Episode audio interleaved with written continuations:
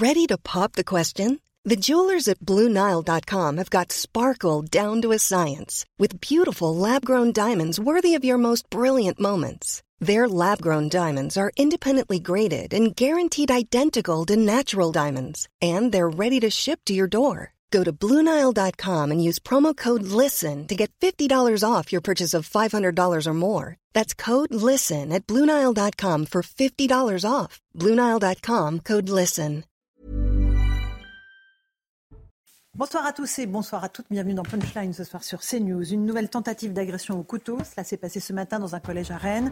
Une jeune fille de 12 ans a menacé sa professeure d'anglais en lui disant qu'elle allait faire comme à Arras, je cite. L'enseignante a réussi à fuir. La jeune enseignante a été désarmée. Il n'y a pas de blessés, mais sur place, c'est le choc, bien sûr.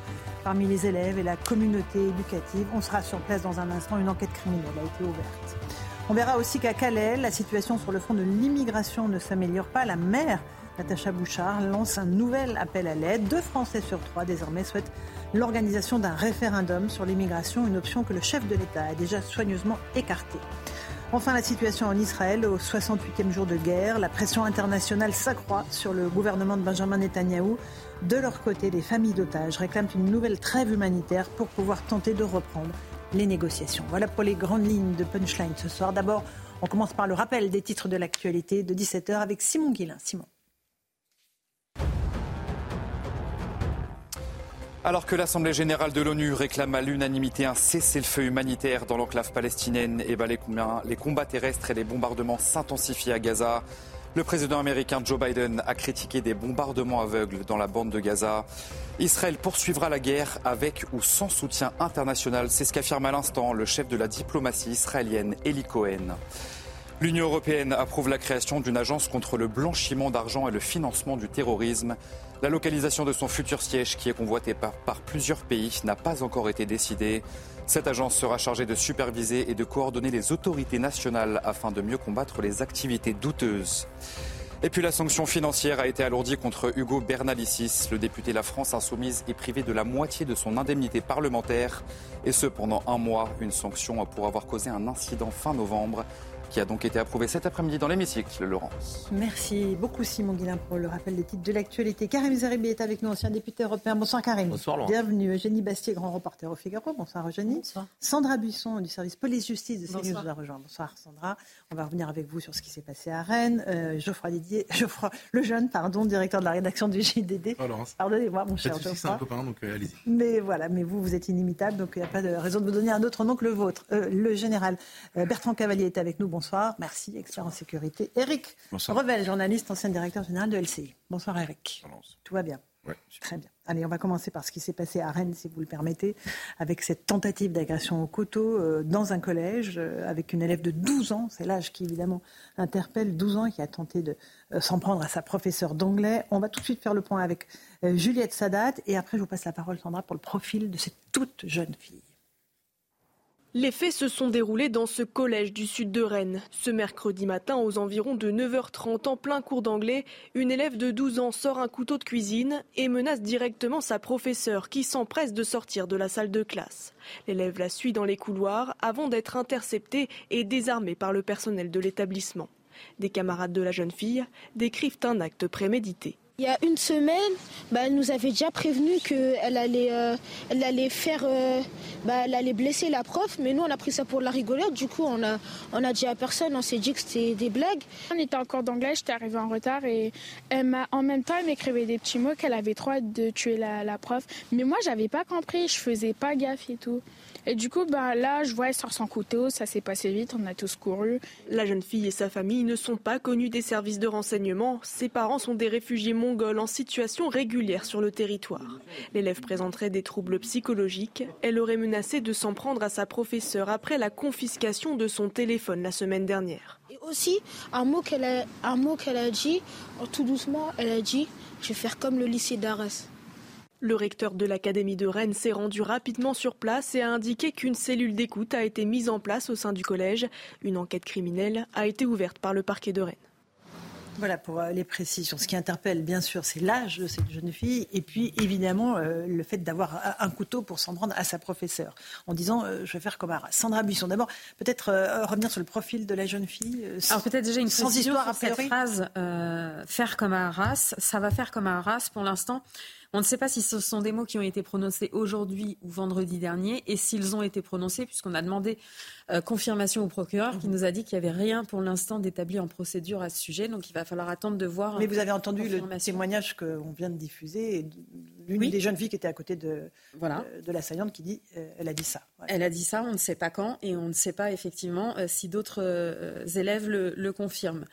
cette enfant, elle est née en 2011 à, à Marseille. on sait que selon ses camarades de classe, elle avait déjà eu des problèmes dans son précédent collège. Euh, qu'elle en a été exclue. Alors, est-ce qu'elle en a été exclue temporairement ou définitivement? Pour l'instant, on ne le sait pas, mais on ne sait pas pourquoi. Certains des, collégiens disent qu'elle s'était battue avec un enseignant ou qu'elle se battait avec des élèves. D'autres évoquent du harcèlement. Mhm. Elle aurait été harcelée. Donc tout ça, ça reste vraiment à, confirmer. On sait que cette euh, collégienne, elle est euh, en retenue judiciaire. Donc elle est interrogée par les enquêteurs qui vont devoir... On ne peut pas la mettre en garde à vue en raison de son âge. Hein, pas avant 13 ans. Euh, et donc, euh, elle va devoir préciser ses, motivations. Effectivement, euh, plusieurs des élèves disent que la semaine dernière, elle avait dit qu'elle allait soit blesser, soit tuer la prof. on a entendu un, d'entre eux qui disait mais on pensait que c'était de la rigolade. Enfin, on n'en a pas tenu compte. Aujourd'hui, elle était en train de jouer avec ses ciseaux, donc la professeure s'est approchée d'elle. Elle a vu, semble-t-il, le couteau, cette professeure, et donc elle s'est, elle s'est éloignée.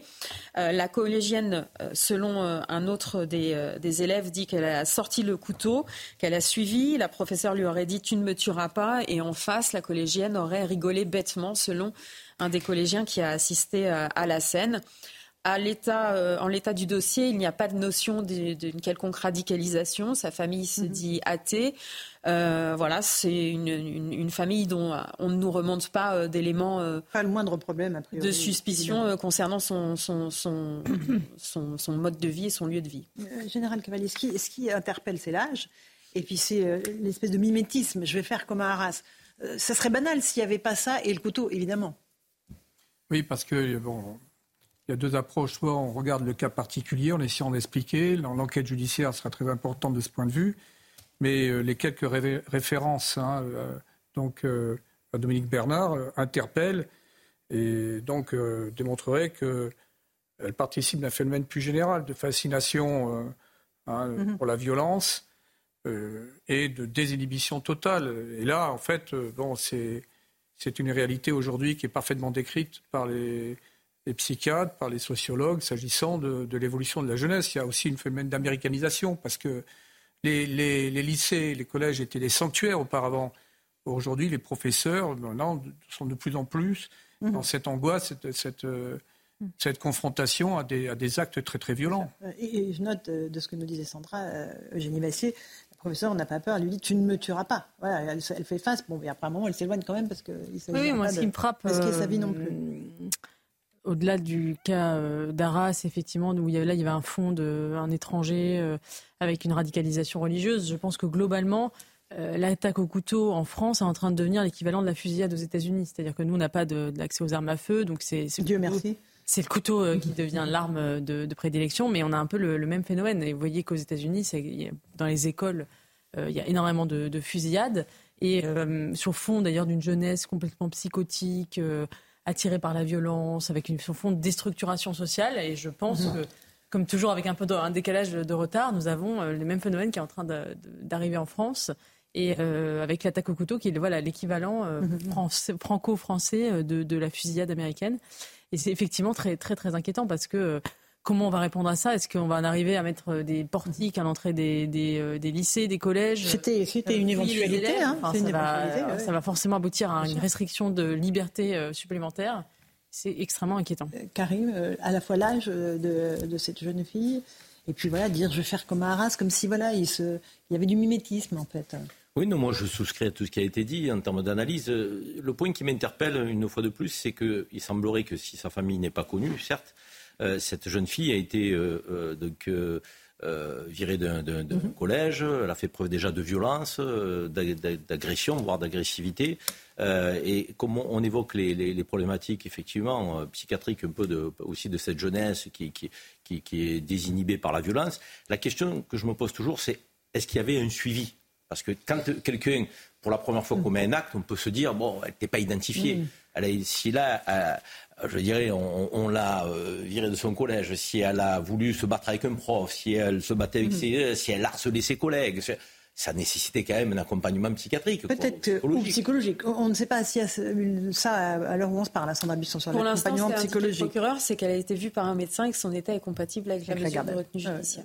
pas, oui, pas de garde à vue, ça s'appelle la retenue judiciaire parce qu'elle a moins de 13 ans. Euh, Eric, peut-être euh, bah, C'est un nouvel exemple de la violence quotidienne. Mhm. Pardon, hein, mais euh, on va se répéter.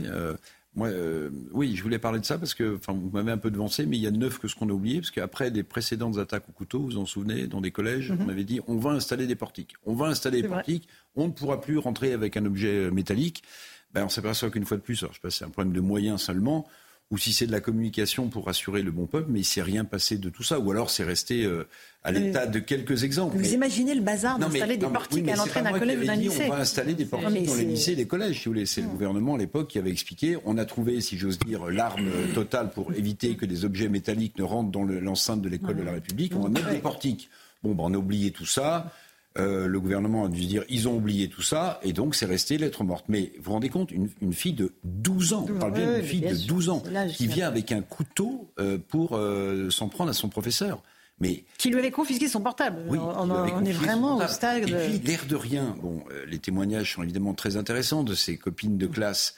Mais quand une de ses copines dit à un moment donné, je l'ai entendu dire qu'elle voulait tuer la prof, Hmm. Bon, je l'ai pas prise au sérieux, mais pardon, mais pardon. Mais voyez, c'est-à-dire que rappelons, le précédent de la prof d'espagnol de Biarritz quand même. Oui, c'est ça. Oui. Euh, mais ce que je veux dire, c'est que j'ai cru que c'était une blague. c'est tellement désinhibé dans la vrai, vous avez raison, ça m'a pas frappé. Hmm. Qu'on dit ça comme si on allait dire, euh, elle m'a dit qu'elle voulait jouer au volet avec moi, mais je veux pas. Non, elle a dit, hmm. je l'ai entendu dire qu'elle voulait tuer la prof, mais enfin. Et on a cru que c'était pour rigoler. Euh, on n'avait pas les mêmes blagues à 12 ans. Moi, je savais pas c'est ma blague. Geoffroy.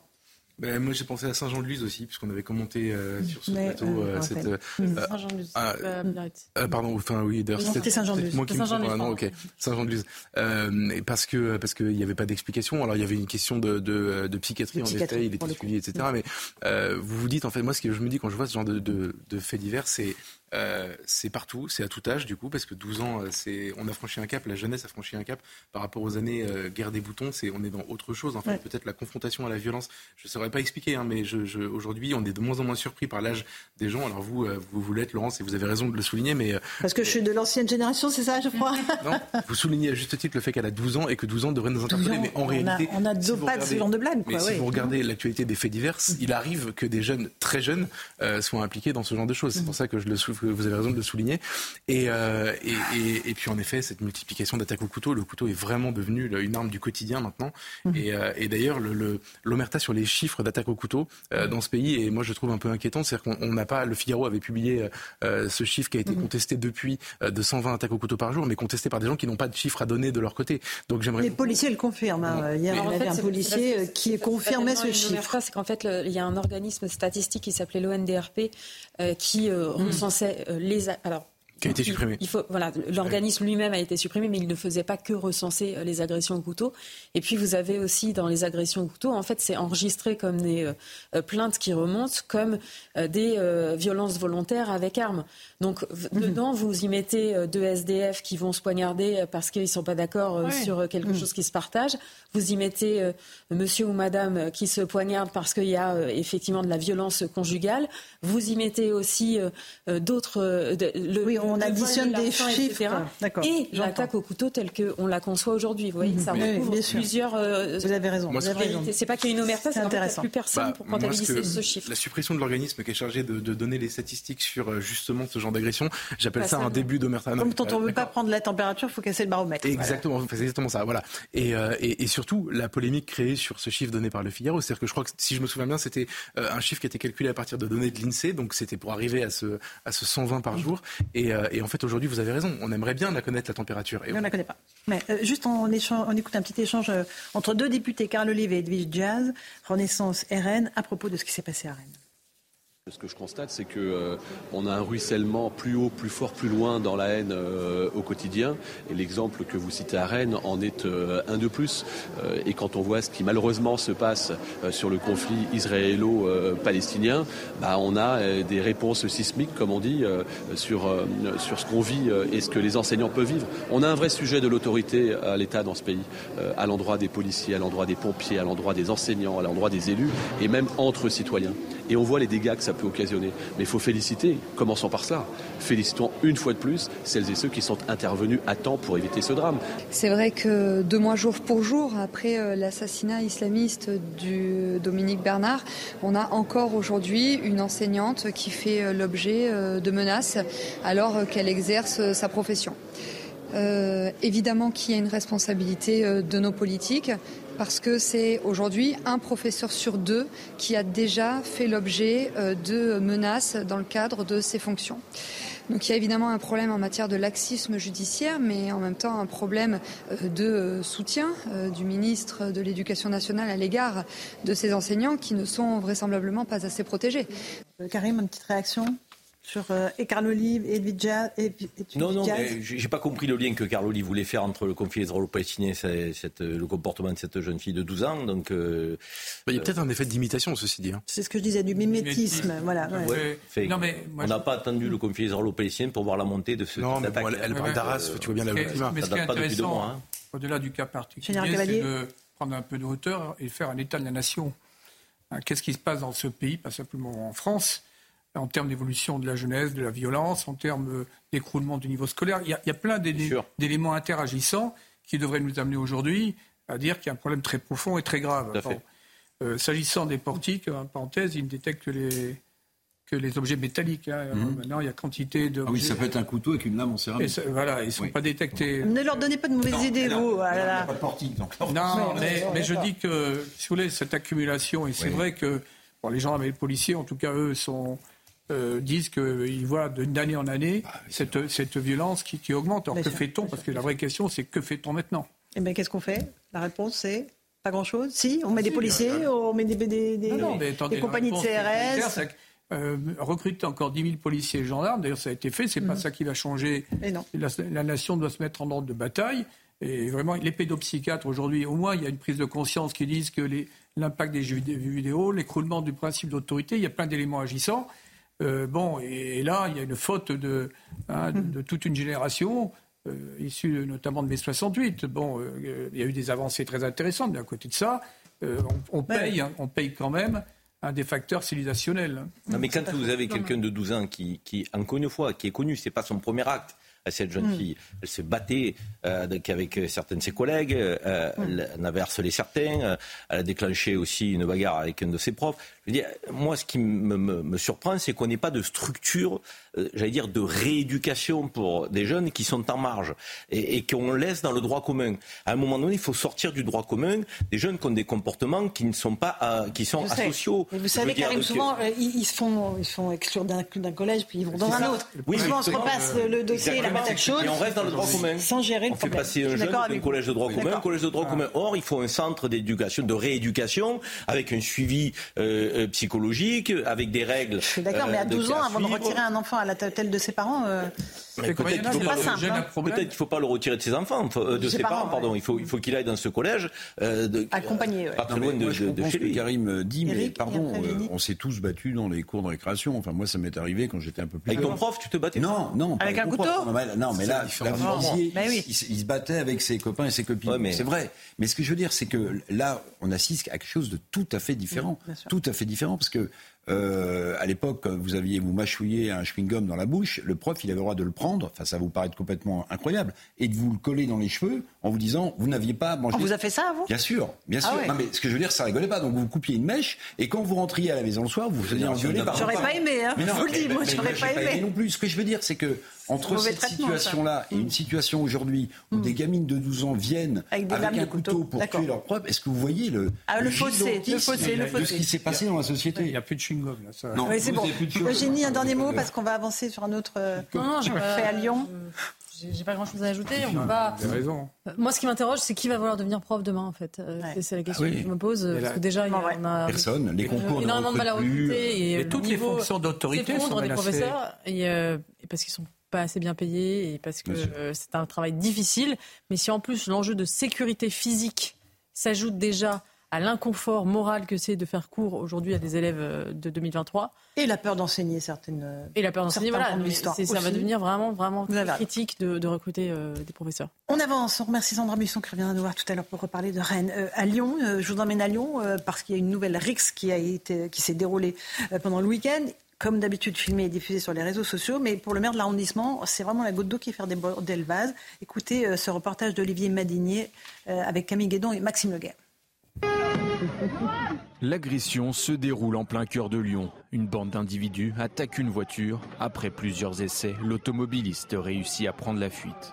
Depuis plusieurs mois, ces attaques contre des véhicules se répètent dans le quartier de la Confluence. Ça fait euh, maintenant euh, près de trois ans que l'on assiste régulièrement à des bandes euh, d'individus, de groupes venant notamment de l'Est lyonnais ou du sud de l'agglomération lyonnaise, à la sortie de ces boîtes de nuit pour agresser les jeunes, les dépouiller. Ça fait déjà plusieurs mois que nous interpellons la mairie, la préfecture pour leur demander des moyens supplémentaires pour mettre en sécurité cette zone-là de la confluence. Selon les élus du deuxième arrondissement, l'objectif de ces jeunes est d'agresser et voler les clients de boîtes de nuit.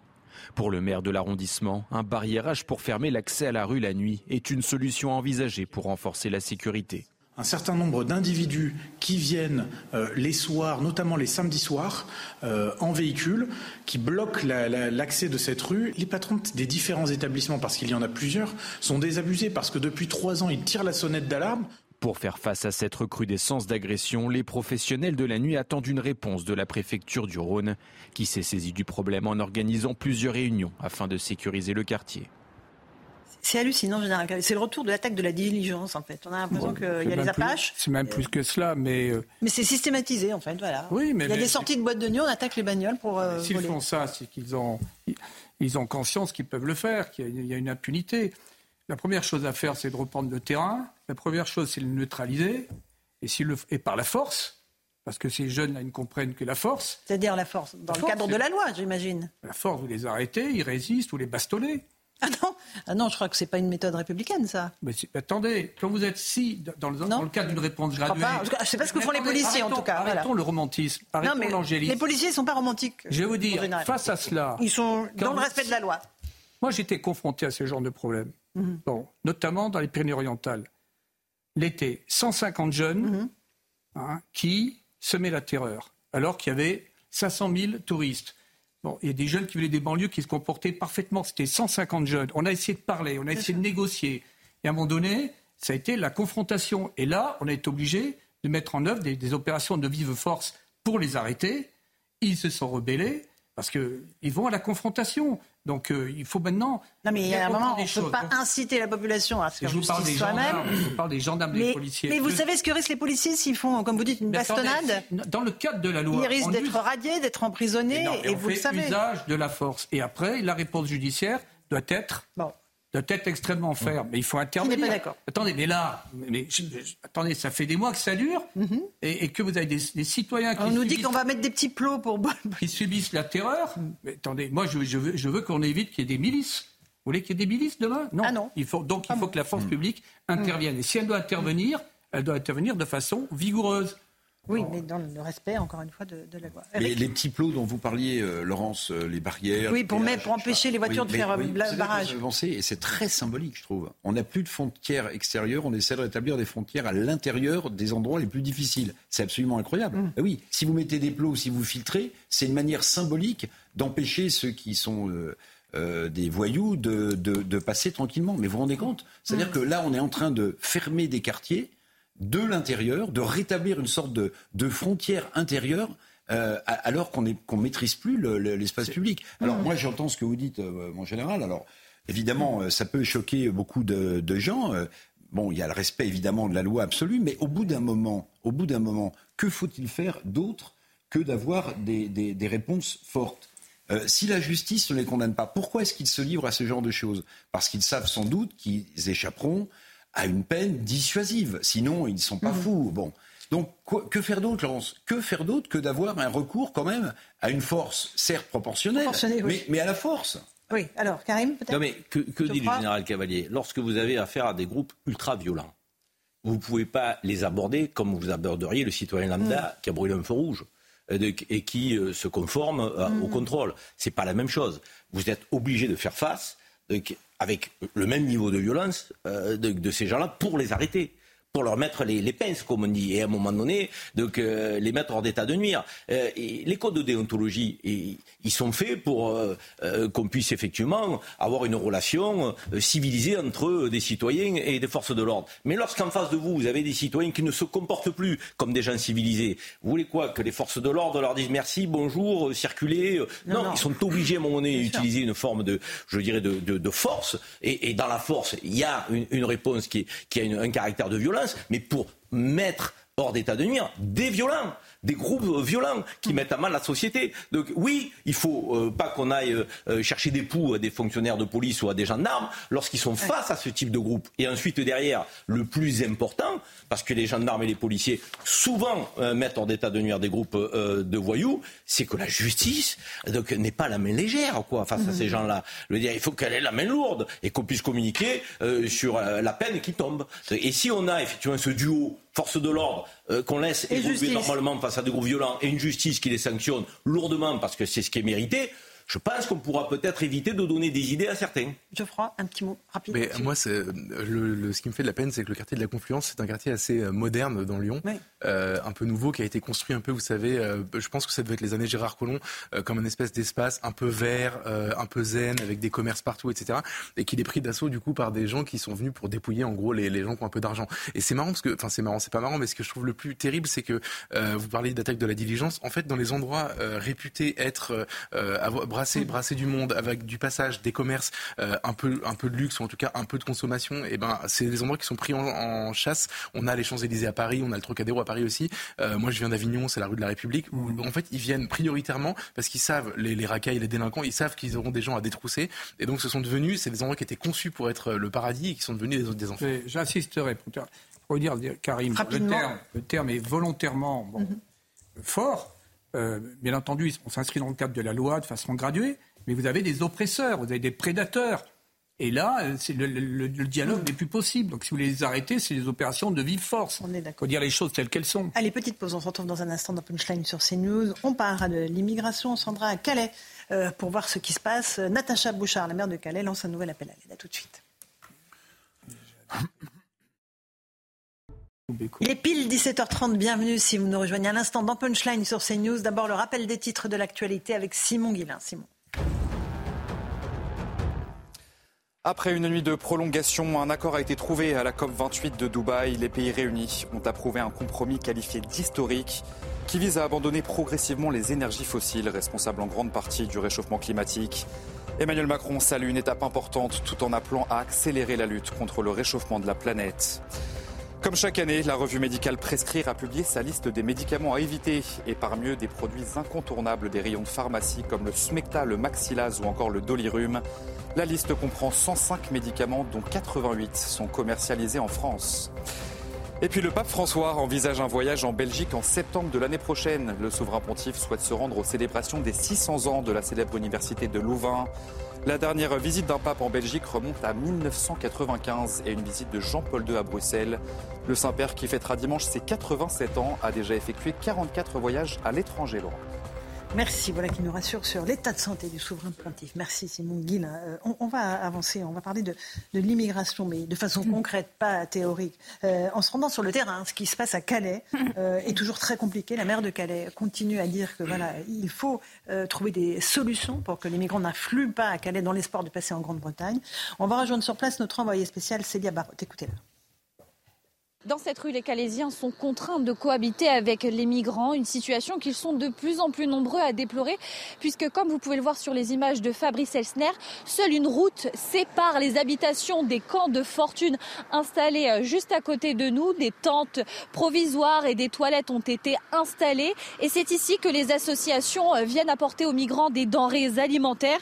Les riverains nous ont confié être surtout agacés par le balai incessant des migrants sous leurs fenêtres, par les violences nocturnes ou encore par l'accumulation des déchets dans la nature. Ils se sentent abandonnés par l'État. Très peu de Calaisiens misent sur la venue de Gérald Darmanin ce vendredi pour que les choses changent. Ils souhaitent avant tout un meilleur accompagnement des migrants. Effectivement, le ministre de l'Intérieur doit se rendre demain sur place. Il était attendu ce matin, il a décalé. Euh, d'ailleurs, il sera ce soir, je vous le signale, euh, à 20h, l'invité de euh, l'émission de Pascal Pro. Mm. évidemment, l'heure des pros 2. Voilà, l'invité exceptionnel de Pascal Pro. on va écouter la maire de Calais, Natacha Bouchard. Elle, elle demande aux parlementaires de mettre en place le délit de séjour irrégulier. Écoutez-la. J'ai fait des, propositions euh, sur euh, la partie euh, de la fermeté, donc en, demandant le rétablissement du délit de séjour irrégulier. Dans ma proposition, il s'agissait pour le littoral, pour éviter en fait les, drames que tous les maires de la côte vivent au quotidien. ça donnerait un, un, outil en fait juridique et judiciaire aux forces de l'ordre pour euh, pouvoir euh, créer un, éloignement. Pour la mer de Calais, euh, Geoffroy Lejeune, on voit que les flux migratoires sont toujours importants, moins importants qu'en 2016. Néanmoins, il y a toujours cette, situation d'inhumanité, parce que voilà, ils veulent passer en Grande-Bretagne et ils sont dans des conditions absolument innommables. Écoutez, moi l'image, euh, au-delà de ce que dit Natacha Bouchard, c'est intéressant parce qu'en en fait, elle souligne le fait que depuis 2012, je crois, 2012-2013, euh, le fait d'être clandestinement entré sur le territoire français n'est plus un délit. Donc vous n'avez pas la possibilité de judiciariser cela, donc vous pouvez en fait pas agir euh, techniquement. évidemment, on comprend très bien l'intérêt pour elle et même pour tous les élus de France d'avoir un outil pour pouvoir judiciariser la chose. Mais au-delà de ça, en réalité, Calais, ça fait quand même des années et des années qu'on commande cette situation. On a bien compris que ce sont des gens qui veulent aller en Angleterre, mais si vous voulez, en fait, l'Angleterre déjà a le droit d'avoir sa politique, euh, alors d'autant mhm. plus depuis qu'elle a quitté l'Union européenne, sa politique euh, d'immigration. Et que c'est nous qui gérons. Euh, et que c'est nous qui hein. gérons à sa place. Et moi, je, je, je, me dis quand je vois ces situations-là, c'est bon ni pour nous, ni pour eux, ni pour les Anglais qui manifestement n'en veulent pas. Je pense qu'on a un enjeu énorme, et je le dis parce que la loi immigration dont on parle beaucoup en ce moment, qui va maintenant être discutée. Malheureusement, on ne parle pas de la loi, on parle de, toute la petite politique autour. Mais on parle beaucoup de la politique autour, mais ce qui est intéressant, c'est qu'en fait la loi, quelle que soit l'avis qu'on peut avoir dessus, ne s'attaquait pas au problème de, de la volonté de, de, de très très très très très nombreux étrangers d'entrer en Europe. C'est-à-dire que vous avez des, vous avez des flux qui grossissent et, qui, et on n'est qu'au début de, cette situation. On sait pour des milliers de raisons, notamment la, démographie euh, euh, sur le continent africain, euh, les guerres, les conflits, etc., que en fait on n'est qu'au début du phénomène migratoire global. Et, et donc c'est pour ça que je pense que le, vrai enjeu, c'est de savoir comment dissuader des gens de venir jusque chez nous, que ce soit en Angleterre ou en France. Et pour l'instant, on est à des années-lumière d'avoir trouvé le début du commencement d'une solution. y a, on a fait un sondage CSA pour CNews. on a posé la question aux Français voulez-vous un référendum sur l'immigration? Regardez leur réponse, elle est très très claire. Ils sont favorables à 66% pour un référendum, c'est-à-dire pour qu'on leur donne la parole sur ce sujet essentiel. Alors, Jenny Bastier et après Julien Kamel. Un, un, référendum sur l'immigration, ça veut tout dire et rien dire. C'est-à-dire qu'est-ce qu'on met dans la question euh, Si c'est euh, si c'est euh, enfin des mesures précises ou si c'est par exemple la rétablissement de la souveraineté nationale sur le droit européen, par exemple, on va peut-être en reparler. On en parlera tout à l'heure. La CEDH, mais qu'est-ce que ça veut dire un référendum sur l'immigration? Si c'est dire oui plus ou moins d'immigration, je pense qu'on le sait. Les Français, c'est de l'ordre de 70% de sondage en sondage sont pour des mesures assez fermes sur, sur l'immigration. Mais qu'est-ce qu'on met derrière? Est-ce que c'est la fin du regroupement familial? Est-ce que c'est la fin euh, des allocations familiales, des allocations euh, pour les étrangers? Est-ce que c'est euh, le rétablissement de frontières et de la sortie de l'espace Schengen? Enfin voilà, qu'est-ce qu'on met derrière? Mmh, mmh. Moi, je crois que ce qui est intéressant quand on voit la, question de l'Angleterre, c'est que on a des migrants qui veulent à tout prix aller en Angleterre, au Royaume-Uni, où il n'y a pas le même système social qu'en France. notamment d'allocations, etc. Donc, est-ce que que c'est vraiment ça qui les attire chez nous ou en Europe? Ou est-ce que c'est différent? Euh, Ça pose un certain nombre de questions. Moi, je pense qu'il est urgent, en tout cas, d'envoyer un message euh, en disant voilà, vous, enfin, vous n'êtes plus les bienvenus en Europe. Et on n'envoie pas ce message en réalité, puisque quand vous avez euh, la commissaire de la, commissaire, une des commissaires de l'Union européenne qui dit que l'Europe a besoin d'immigration pour financer son système de retraite, pour, pour, les cotisations sociales, etc. On n'envoie pas ce message-là. Et ce message, il va, falloir à un moment qu'il y ait un message unifié, un signal au pays, envoyé aux pays africains, un pays de départ, qu'il n'y a plus de, place, que, que, ça se termine en fait dans des conditions épouvantables à Calais s'il traverse la Méditerranée. un Cavalier. Bon, moi, je reviens du, sud Sénégal. J'étais il y a donc une dizaine de jours à la frontière Mali et Guinée. J'ai fait plus d'une centaine de missions en Afrique depuis une douzaine d'années. Je crois qu'il est très important de, comprendre ce qui est en train de se passer. Bon. Euh, et qui euh, nous, doit nous imposer de nous élever même au-dessus des, débats parlementaires sur mmh. une loi qui sera plus ou moins durcie. Euh, la situation internationale moi, est, il grave. Y a, il y a actuellement une explosion démographique mmh. et il va y avoir des vagues migratoires massives et qui d'ailleurs menace le Maghreb. C'est-à-dire même les Maghrébins, hmm. les Algériens, les Marocains, les Tunisiens sont en train de se dire que, parce qu'ils sont en train d'arriver à une maturité euh, démographique, hein, euh, le taux de natalité s'est stabilisé en Tunisie, au Maroc, en Algérie.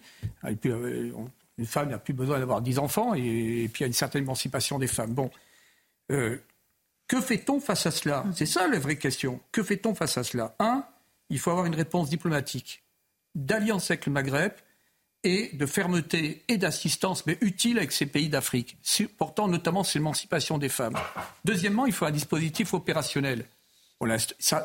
L'Europe est poreuse. Mm-hmm. Moi, les gendarmes et les policiers que je connais au Pas-de-Calais, donc ils sont face, euh, ils sont dans, toutes ces dunes, sont des milliers qui arrivent, qui prennent le train, qui traversent l'Italie. Donc l'Europe est poreuse. L'Europe n'a aucune véritable Frontex actuellement quelle est l'efficacité de Frontex Et puis également, il faudra, il faudra, être sûr des mesures mhm. euh, juridiques internes, bien sûr, mais, mais tout cela, pour l'instant, n'est pas abordé à la hauteur. Dans la loi immigration euh, qui était sur le, le, sujet du gouvernement. J'aimerais juste qu'on écoute quelques Français, je passe la parole ensuite Eric et Karim, euh, qui ont été interrogés là-dessus. Est-ce qu'il faut un référendum? Est-ce que vous êtes favorable à, vous, encore une fois, vous exprimer sur ce sujet? Écoutez-les.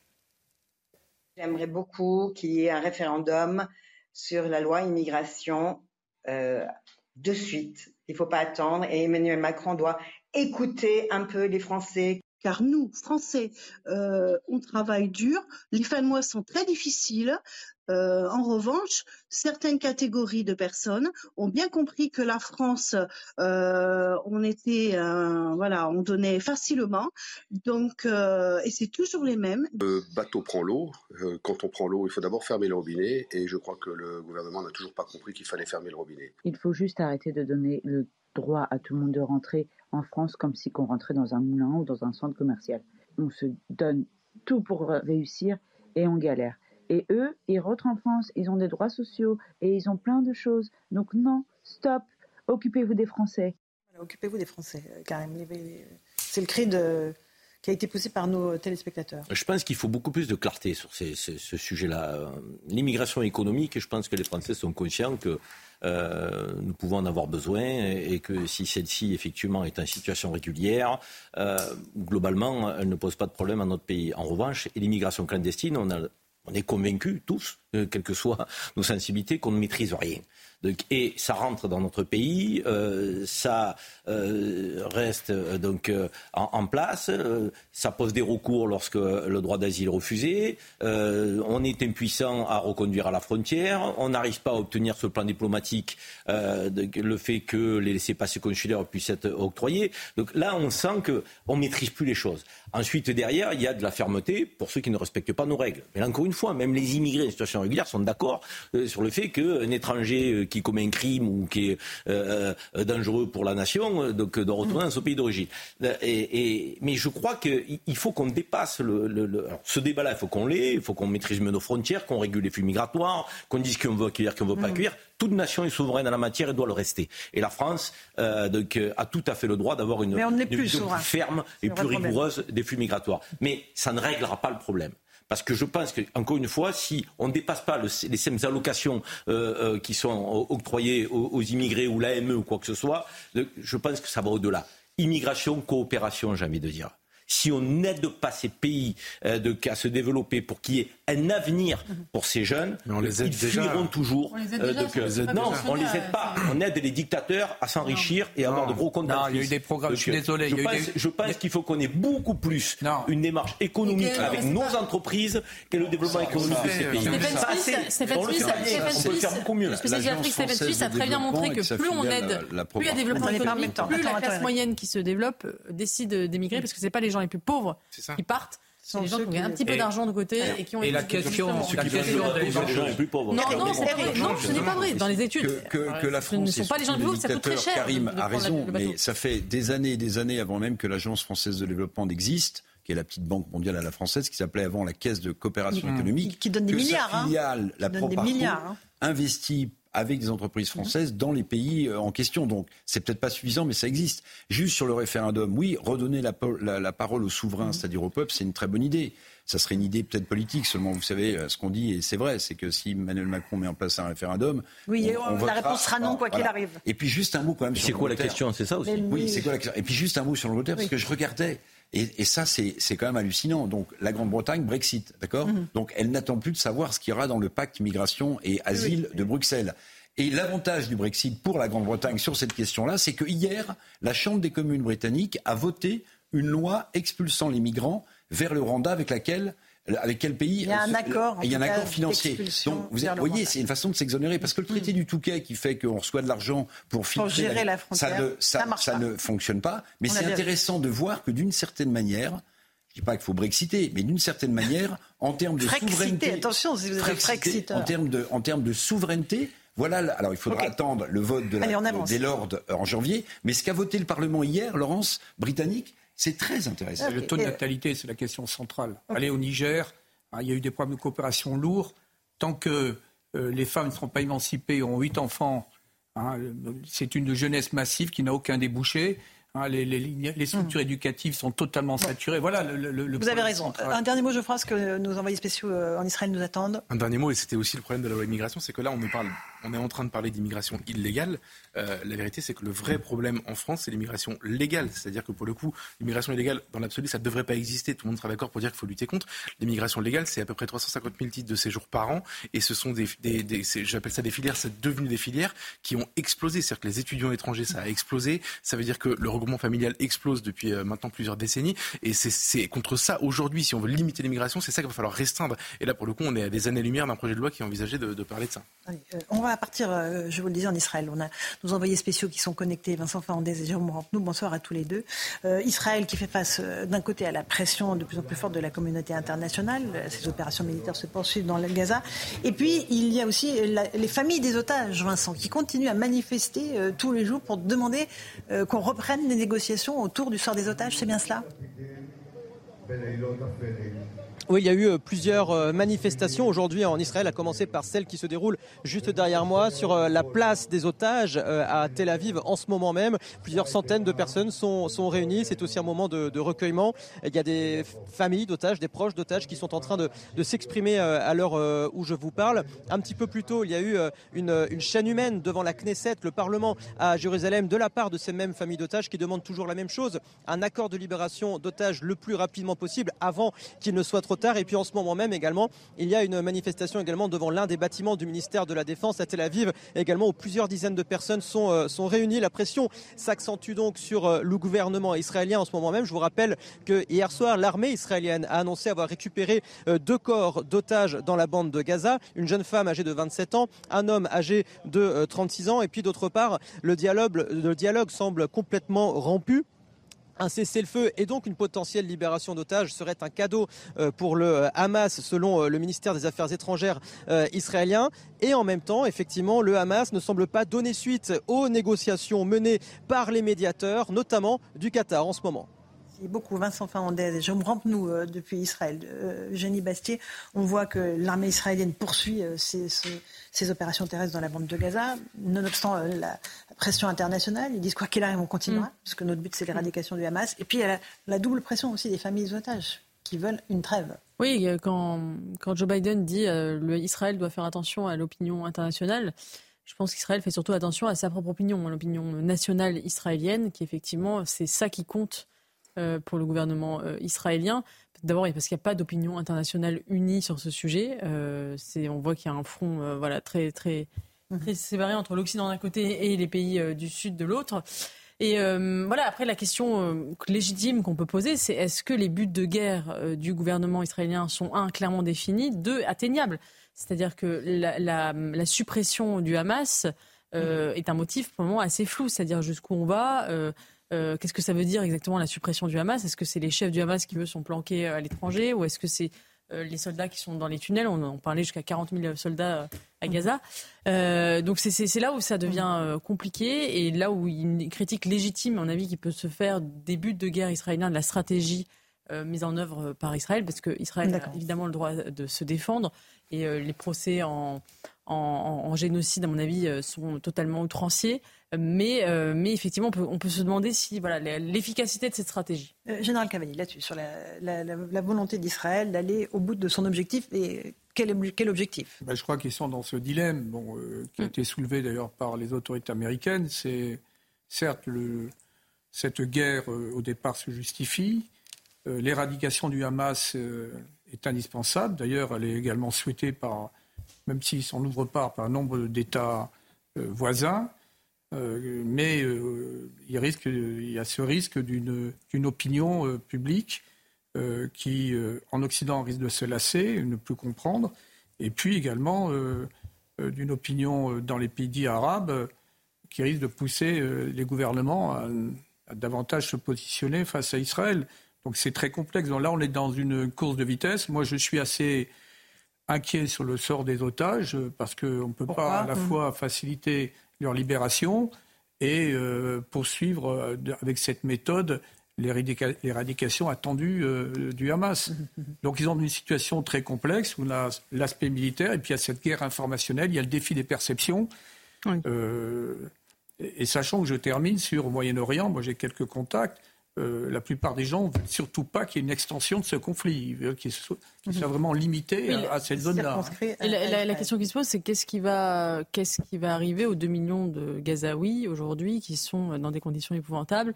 Est-ce que, euh, est-ce que le but de certains mhm. en Israël est de les faire partir mhm. ou d'abaisser au plus bas le nombre de, Gaza, de Palestiniens dans la bande de Gaza?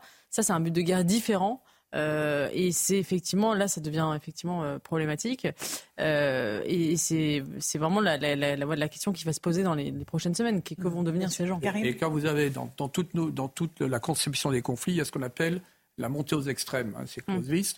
À un moment donné, il faut, on ne peut pas aller indéfiniment vers la montée des extrêmes. À un moment donné, il faut bien qu'il y ait une solution politique. Hmm. Karim, un petit mot. Non, mais après plus de deux mois et dix jours de riposte israélienne, je vois que les, les, les analyses euh, sont beaucoup plus nuancées et, je peux, je peux que m'en réjouir. Hein. Moi, je dis que c'est un triple échec, cette riposte israélienne. D'abord, sur le plan humain et humanitaire. Depuis le début, je m'en préoccupe. Euh, parce que si euh, c'est éradiquer le Hamas et que face à cette volonté-là, finalement, le Hamas est toujours là, voire il se renforce parce que les 30 000 morts euh, que vous faites, eh ben, c'est des futurs soldats pour le Hamas. donc, cette réponse-là, elle ne sera pas donc satisfaisante sur le plan idéologique. Le Hamas ne mourira pas donc avec ce type de réponse et, et on ne fera que grossir ses rangs. Deuxièmement, sur le plan politique, il n'y a pas de débouché politique à cette riposte. C'est quoi le débouché politique? Je, Personne ne le connaît, si ce n'est qu'on a vu fuiter ici et là, le grand Israël, faire sortir les Gazaouis de, de Gaza pour un moment donné. C'est pas un but affiché par Israël c'est du inavoué que parfois certains extrémistes du gouvernement Netanyahou ont, ont pu, euh, oh, euh, ont pu je s'exprimer de la hein. sorte. Je ne l'ai pas entendu euh, une seule fois dans, bah, dans la bouche des officiels israéliens. Vous devriez mieux. En revanche, j'ai entendu les gens du Hamas dire qu'ils veulent l'éradication d'Israël. Les notes secrètes aussi qui sortent, mhm. on devrait peut-être les regarder. Et puis troisième point, pardonnez-moi, les otages. Excusez-moi, si on pense libérer les otages, donc en continuant, en poursuivant les bombardements tel qu'on le fait. Je sais pas, à moins qu'on veuille les sacrifier avec les civils palestiniens, mais c'est un triple échec. ça a bien marché. C'est cruel. Non, il y en a une centaine qui ont été libérés. C'est des discussions qui marchent. Et c'est pour ça qu'il faut les relancer au plus vite. Parce que, pour libérer les otages, il, faudra un moment discuter avec ceux qui les détiennent. Donc, euh, parce il en reste 130 encore au Aujourd'hui, on ne sait même pas si les bombes mettent à mal les otages ou vont aider à les libérer. Moi, je pense plutôt qu'à mettre à mal les otages. Ah, vous écoute. Moi, en préalable, je voudrais dire que rien n'effacera évidemment les horreurs qu'ont vécues mhm. les Israéliens le 7 octobre rien, euh, pas plus l'éradication jusqu'au bout euh, du Hamas, si tant est qu'elle puisse euh, se faire. qu'une guerre qui va durer et qui va s'enliser. Maintenant, ce que je note quand même, et vous le disiez, mon général, c'est que le Hezbollah chiite au Liban ne bouge pas. Les, pays arabes, on les entend plus beaucoup, ni l'Égypte, ni la, Jordanie. Ça ne veut pas dire que, évidemment, il n'y a pas de problème. Moi, je, parle toujours de la colonisation en mm-hmm. Cisjordanie. Je parle toujours de ce qui va arriver à ces 2 millions de Gazaouis qui sont maintenant euh, qui subissent des bombes et qui sont dans le sud de la bande de Gaza. Donc, effectivement, j'espère qu'au-delà de l'offensive militaire, le gouvernement en place de M. Netanyahou, qui devra rendre des comptes sur un certain nombre de sujets, euh, le Mossad, les services américains n'étaient pas au courant de l'attaque du 7 octobre, euh, la colonisation en Cisjordanie. Ce gouvernement, je pense, devra rendre des comptes. Mais mhm. si ce gouvernement ne prépare pas d'ores et déjà une solution politique, alors, alors ça, ça va être terrible, non seulement pour les, mhm. les Gazaouis, mais en retour, ce sera terrible pour les Israéliens. Pourquoi? Parce qu'on n'éradique pas, on l'a dit, mais il faut le répéter, on n'éradique pas une idéologie. On ne l'éradique pas, on éradique des individus, mais pas une idéologie. Éradiqué, pardon, mais pas une idéologie, pas une idéologie. En fait, oui, moi la crainte que j'ai, c'est que la souffrance d'une partie des Gazaouis se traduise par des petits Hamassiens qui vont euh, naître et qui vont vouloir venger à leur plaisir. C'est sur mes positions maintenant. Mais non, après, pas, après, j'ai toujours dit ça, euh, Karim. De nombreux. Ah, j'étais peut-être peu, oui, enfin, je sais pas si j'étais plus timide. J'aimerais juste qu'on écoute euh, le témoignage d'un soldat israélien qui a été blessé lors des combats. Nous sommes arrivés au kibbutz de Kissoufim vers 13h30, quelque chose comme ça. Et dès que nous sommes entrés dans cette zone, j'ai été blessé dès le début de la bataille. C'était plein de... Le Hamas était là en grand nombre, littéralement des dizaines avec des RPG et des grenades.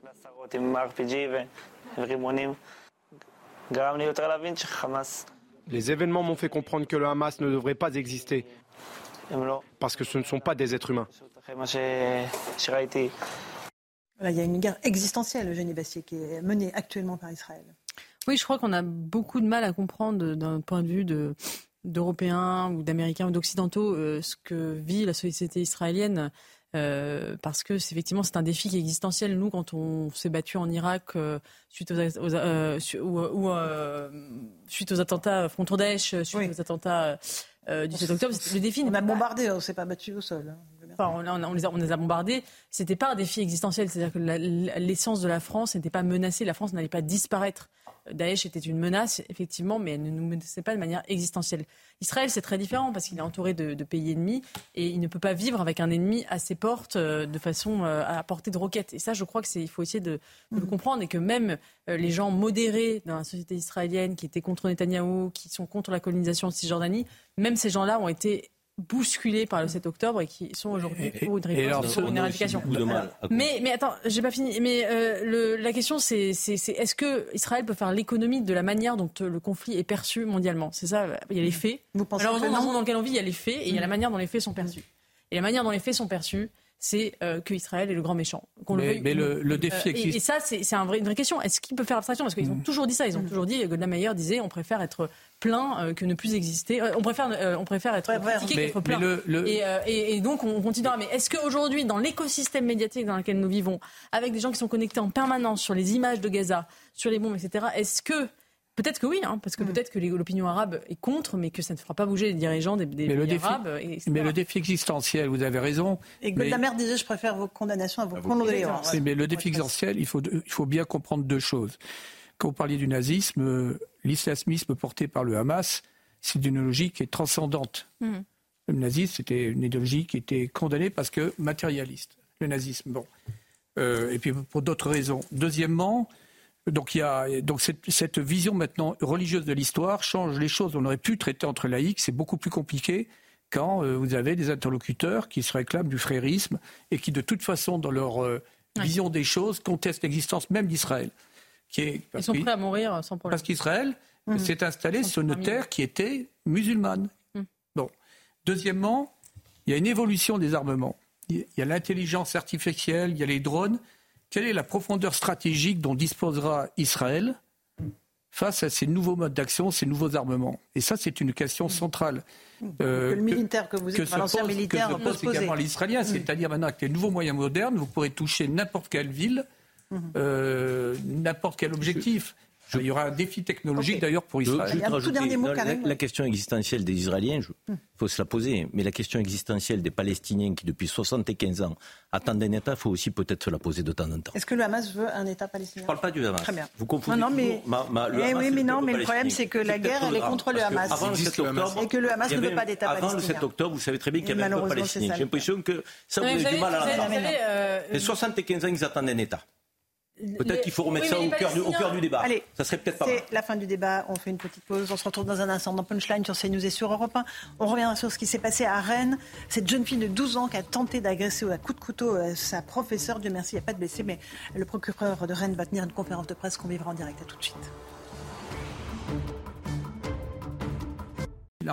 Bonsoir à tous et bonsoir à toutes. Bienvenue dans Punchline ce soir euh, sur CNews et sur Europe 1. C'est une histoire extravagante qui résume bien l'absurde débat autour d'une loi immigration qui n'a aucun sens tant qu'elle ne remet pas en cause les organisations supranationales, c'est-à-dire européennes, qui nous empêchent de décider qui nous devons expulser de notre territoire. L'histoire, c'est celle d'un homme de 39 ans, de nationalité ouzbek, qui a été remis dans un avion le 15 novembre dernier et renvoyé chez lui sur décision de Gérald Darmanin. L'homme était inscrit au fichier des personnes radicalisées et considéré comme très dangereux par les renseignements. Eh bien, le Conseil d'État a décidé de suivre la Cour européenne des droits de l'homme, euh, qui, elle, estime que la vie de cet homme est menacée en Ouzbékistan. Elle nous intime donc l'ordre de faire revenir cet individu sur le sol français, aux frais de l'État bien sûr, avec en bonus, tenez-vous bien, une prime de 3 000 euros pour dédommagement. On marche sur la tête.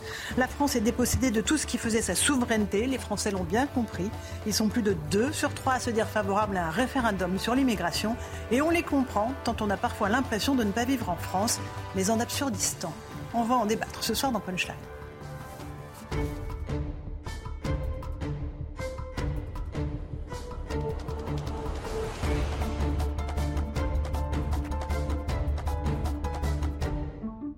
Il est 18h. Tout de suite, euh, on va prendre la direction de Rennes où le procureur de Rennes tient une conférence de presse après la tentative d'agression contre une professeure par une élève de 12 ans. On l'écoute. À intervenir auprès du euh, collège des Hautes-Ourmes à Rennes. Il s'agit donc, euh, la mise en cause est une jeune, jeune élève de 5e âgée de 12 ans. Les faits se sont passés à l'occasion d'un cours d'anglais qui avait lieu de 9h25 à 10h20 et c'est un, cours d'anglais en, demi-groupe, en demi-classe. Et euh, ce matin, il y avait donc le, professeur avait choisi de diffuser un film pédagogique. Donc c'est à l'occasion, c'est dans ce contexte-là que les faits sont survenus.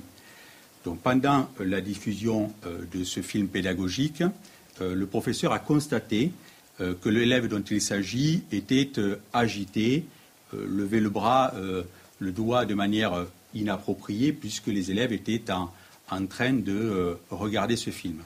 Donc, constatant que cet élève était euh, euh, agité, peut-on dire, elle est allée s'asseoir auprès d'elle, au fond de la classe. je précise que c'est une professeure expérimentée qui, par ailleurs, il se trouve enseigne auprès d'un collège situé en milieu spécialisé. Donc c'est quelqu'un, je dirais, qui est tout à fait en capacité d'analyser peut-être euh, plus qu'un autre euh, ce type de situation. Donc ce professeur d'anglais a, cette dame a fait le choix d'aller s'asseoir auprès de cet élève et euh, de lui demander ce qu'elle souhaitait en levant le doigt. à ce moment-là, d'après l'audition qui a pu être faite de cette professeure, cet élève s'est confié à elle dans les termes que je vous indique pour être tout à fait précis. L'élève lui aurait dit à ce moment-là, à voix basse. Je suis folle aujourd'hui. J'ai envie de tuer quelqu'un aujourd'hui. J'ai envie de tuer les élèves qui ne m'aiment pas et la personne qui est en face de moi. Ça s'est passé à Arras et je vais faire pareil. Voilà les propos euh, qu'aurait tenus euh, cette jeune élève de 12 ans à son professeur. Elle a ajouté, selon ce que nous dit le professeur, qu'elle euh, avait une arme et a demandé au professeur si elle souhaitait qu'elle la lui montre. À ce moment-là, l'élève a sorti de son cartable un couteau imposant dont voici la photographie. Je vous précise que euh, la dimension de la lame est de 17 cm. Voilà, donc l'élève a euh, donc sorti de son sac, de son cartable, euh, ce couteau Et à ce moment-là, d'autres élèves se sont rendus compte, je dirais, de la situation. Les élèves, d'après ce que nous dit le professeur, n'ont pas entendu les propos euh, que je viens de vous relater, car euh, l'élève s'était confié à elle à voix basse dès lors qu'elle était assise à côté de, son professeur. Donc, à ce moment-là, la professeure d'anglais décide l'évacuation de sa salle et fait sortir euh, les élèves. Elle reste à ce moment-là, je dirais, avec euh, l'élève qui, à ce moment-là, se saisit du couteau et la menace. Le professeur sort de la classe avec euh, l'élève menaçante derrière elle.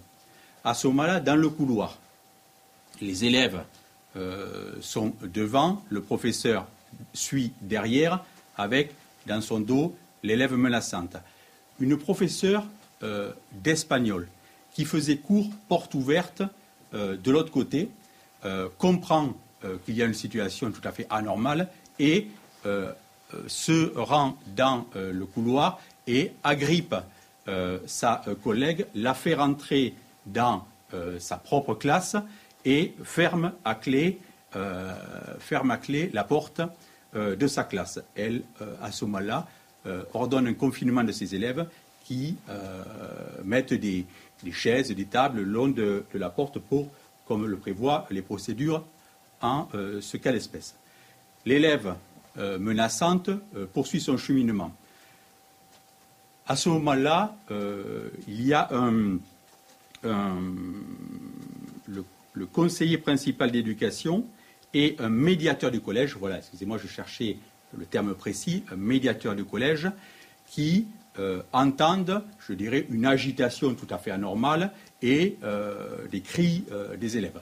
Et donc, ils vont au-devant de la situation et montent les étages et se trouvent nez à nez avec, avec l'élève menaçante, toujours muni de son couteau. À ce moment-là, il lui demande de, de lâcher son couteau, ce qu'elle ne fait pas, et à un moment donné, elle part en courant et donc ils la suivent. Donc euh, ce médiateur du collège et ce conseiller principal d'éducation poursuivent euh, l'élève de façon évidemment à euh, tenter quelque chose.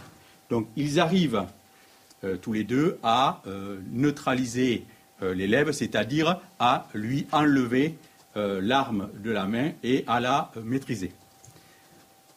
Je tiens à rendre un hommage appuyé au courage, au professionnalisme au sang-froid de l'ensemble de ces personnels euh, de l'éducation nationale qui ont, on peut le dire, particulièrement euh, su gérer une situation euh, quelque peu extrême. La police, je vous l'ai dit, a été appelée à 9h40 et est venue interpeller cet élève de 12 ans qui avait été, dans les termes que je vous ai indiqués, neutralisé, maîtrisé par les euh, personnels de l'éducation nationale. Avec l'autorisation euh, du magistrat du parquet de permanence, cet élève de 12 ans a été placé en retenue judiciaire. C'est une mesure assez exceptionnelle puisqu'il s'agit d'une jeune enfant, mesure qui peut durer 12 heures et se prolonger de 12 heures supplémentaires. Elle a été visitée par un médecin légiste qui a euh, jugé son état euh, compatible avec euh, la mesure de retenue que nous avions autorisée. Nous avons ouvert une enquête criminelle pour ces faits sous la qualification de tentative d'homicide volontaire sur personne chargée d'une mission de service public.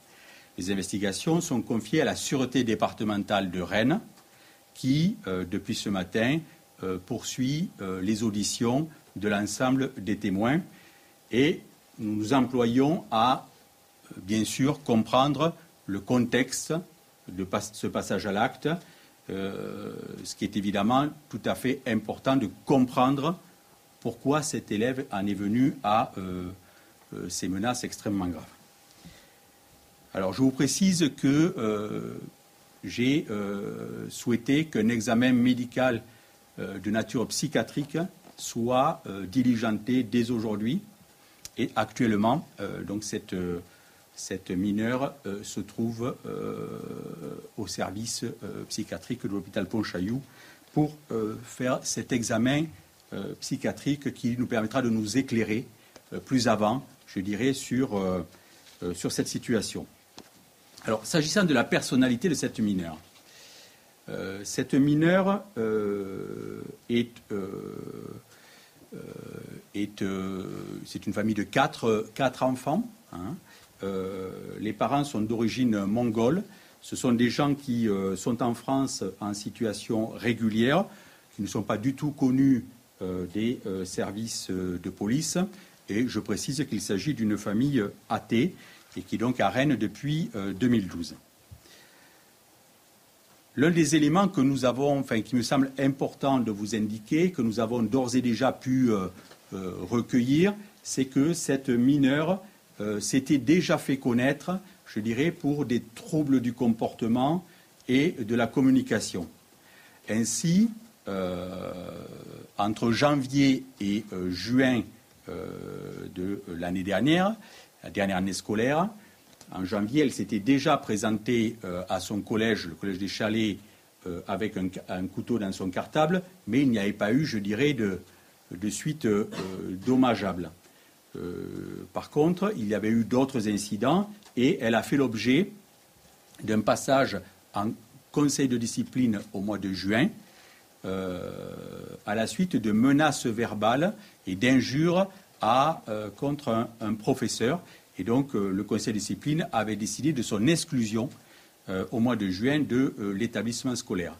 L'éducation nationale, par ailleurs et en parallèle, avait fait euh, ce que nous avez transmis ce que nous appelons des informations préoccupantes euh, au conseil départemental. C'est les procédures tout à fait habituelles dans ce genre de situation, c'est-à-dire euh, l'éducation nationale a transmis les informations qui laissaient à penser qu'il y avait besoin d'une évaluation, je dirais, plus, plus, globale de la situation de cette mineure. Cela a été fait par le conseil départemental qui a conclu cet été au besoin d'accompagnement dans un cadre administratif euh, de cette famille, euh, le père notamment étant désireux d'avoir euh, de l'aide s'agissant de la mise en place des soins et puis aussi du travail scolaire.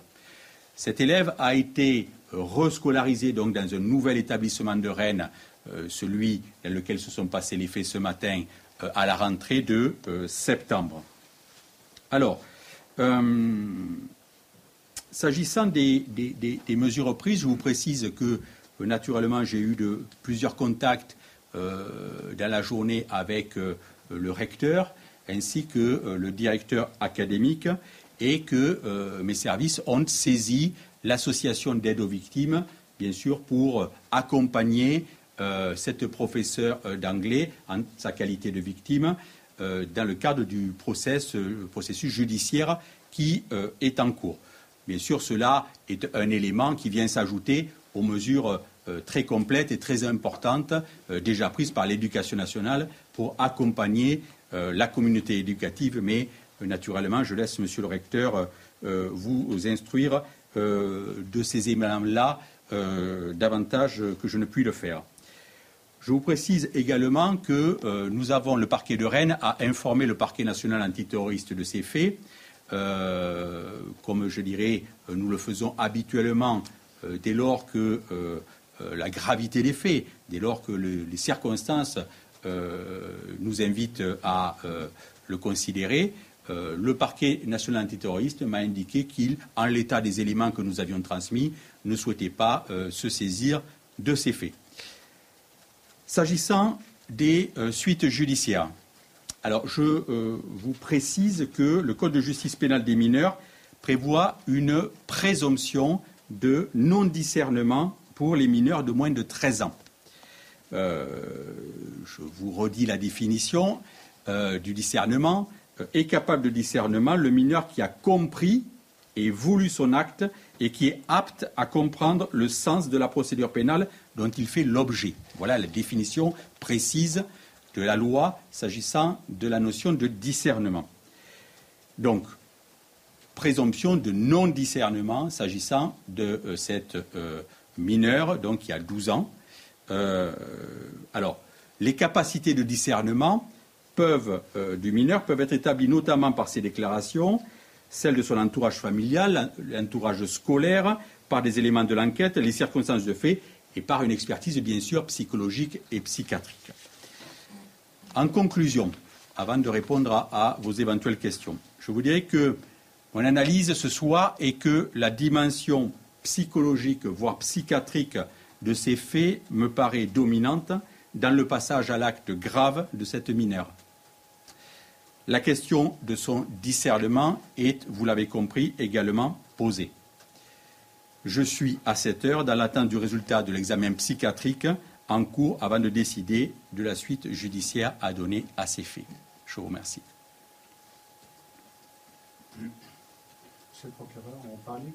Voilà donc pour euh, cette conférence de presse du procureur de Rennes que l'on vient d'entendre sur Europe 1 et sur CNews, Philippe Astruc, qui est revenu sur ce qui s'est passé ce matin à Rennes, dans un collège où une élève de 12 ans donc, a menacé sa professeure d'anglais.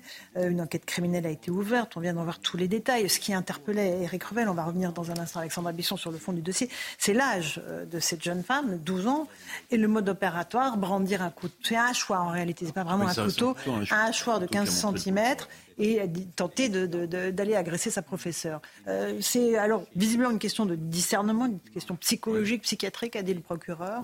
Euh, néanmoins, voilà, ça interpelle. Bah, oui, plus qu'interpellé. À 12 ans, euh, moi, ce que je retiens, alors pas, pas dans les détails techniques de ce qu'a dit le procureur, mais ce que je retiens, c'est que déjà, par le passé, elle s'était baladée avec un couteau dans son cartable quand même. Donc, si vous voulez, euh, ça, si c'est pas un signe euh, d'alerte, euh, c'est-à-dire qu'on a repéré ce couteau, puisque le procureur dit qu'on s'est mhm. aperçu qu'elle avait un couteau dans son sac. Donc, c'est quand même, me semble-t-il, un, vrai sujet. Et puis, dans cet ensauvagement quotidien qui nous assaille, moi, ce qui m'a frappé aussi, je, je le redis, c'est le témoignage de certaines de ses copines qui disent Elle nous a dit qu'elle était venue pour tuer le professeur, mais mais on pensait que c'était une blague. Donc il y, a, quand même un contexte général qui est quand même très inquiétant dans ces jeunes. Maintenant, je suis prudent. On attend, comme d'habitude, le résultat de, euh, de, l'étude psychiatrique, enfin, mhm. comme on l'appelle. Oui, c'est ça, l'évaluation psychiatrique. mais c'est quand même extrêmement euh, choquant. Alors, Eric Revel, euh, on va écouter justement les témoignages de ses copines qui étaient en classe avec elle ce matin, au moment où elle a sorti ce couteau. on les écoute et je vous passe la parole ensuite. Pourquoi elle a été virée de son ancien collège? Bah moi je sais, il y avait aussi euh, des trucs. Apparemment elle a blessé quelqu'un avec fourchette, un truc comme ça. C'était ça apparemment. Du coup elle a été, exclue huit fois. Après au final avec toutes les bêtises elle a été virée du collège. Elle est venue ici. La semaine dernière elle avait dit je vais tuer la prof. Mais nous on s'est dit euh, elle a notre âge, elle va pas. C'est des blagues. Et là bah aujourd'hui on a vu que c'était vraiment vrai. Du coup avec le stress, on a tous couru, on a eu peur et tout. Et on, a réalisé. Et aussi, un mot qu'elle a, un mot qu'elle a dit, tout doucement, elle a dit Je vais faire comme le lycée d'Arras. Lycée d'Arras, elle aurait dit ça, mais ce n'est absolument pas ce qu'a dit le procureur. Général Bertrand Cavalier est avec nous. Euh, bonsoir. Euh, quel expert en sécurité Quelle est votre analyse euh, sur ce qu'on vient d'entendre du procureur? Ben Moi, je dissocierais les deux choses. Le, le contexte général, qui est un contexte de violence, et puis le cas particulier, sachant que forcément il y a des facteurs endogènes d'un point de vue psychologique, et puis a un milieu qui peut inciter par mimétisme euh, donc au passage à l'acte.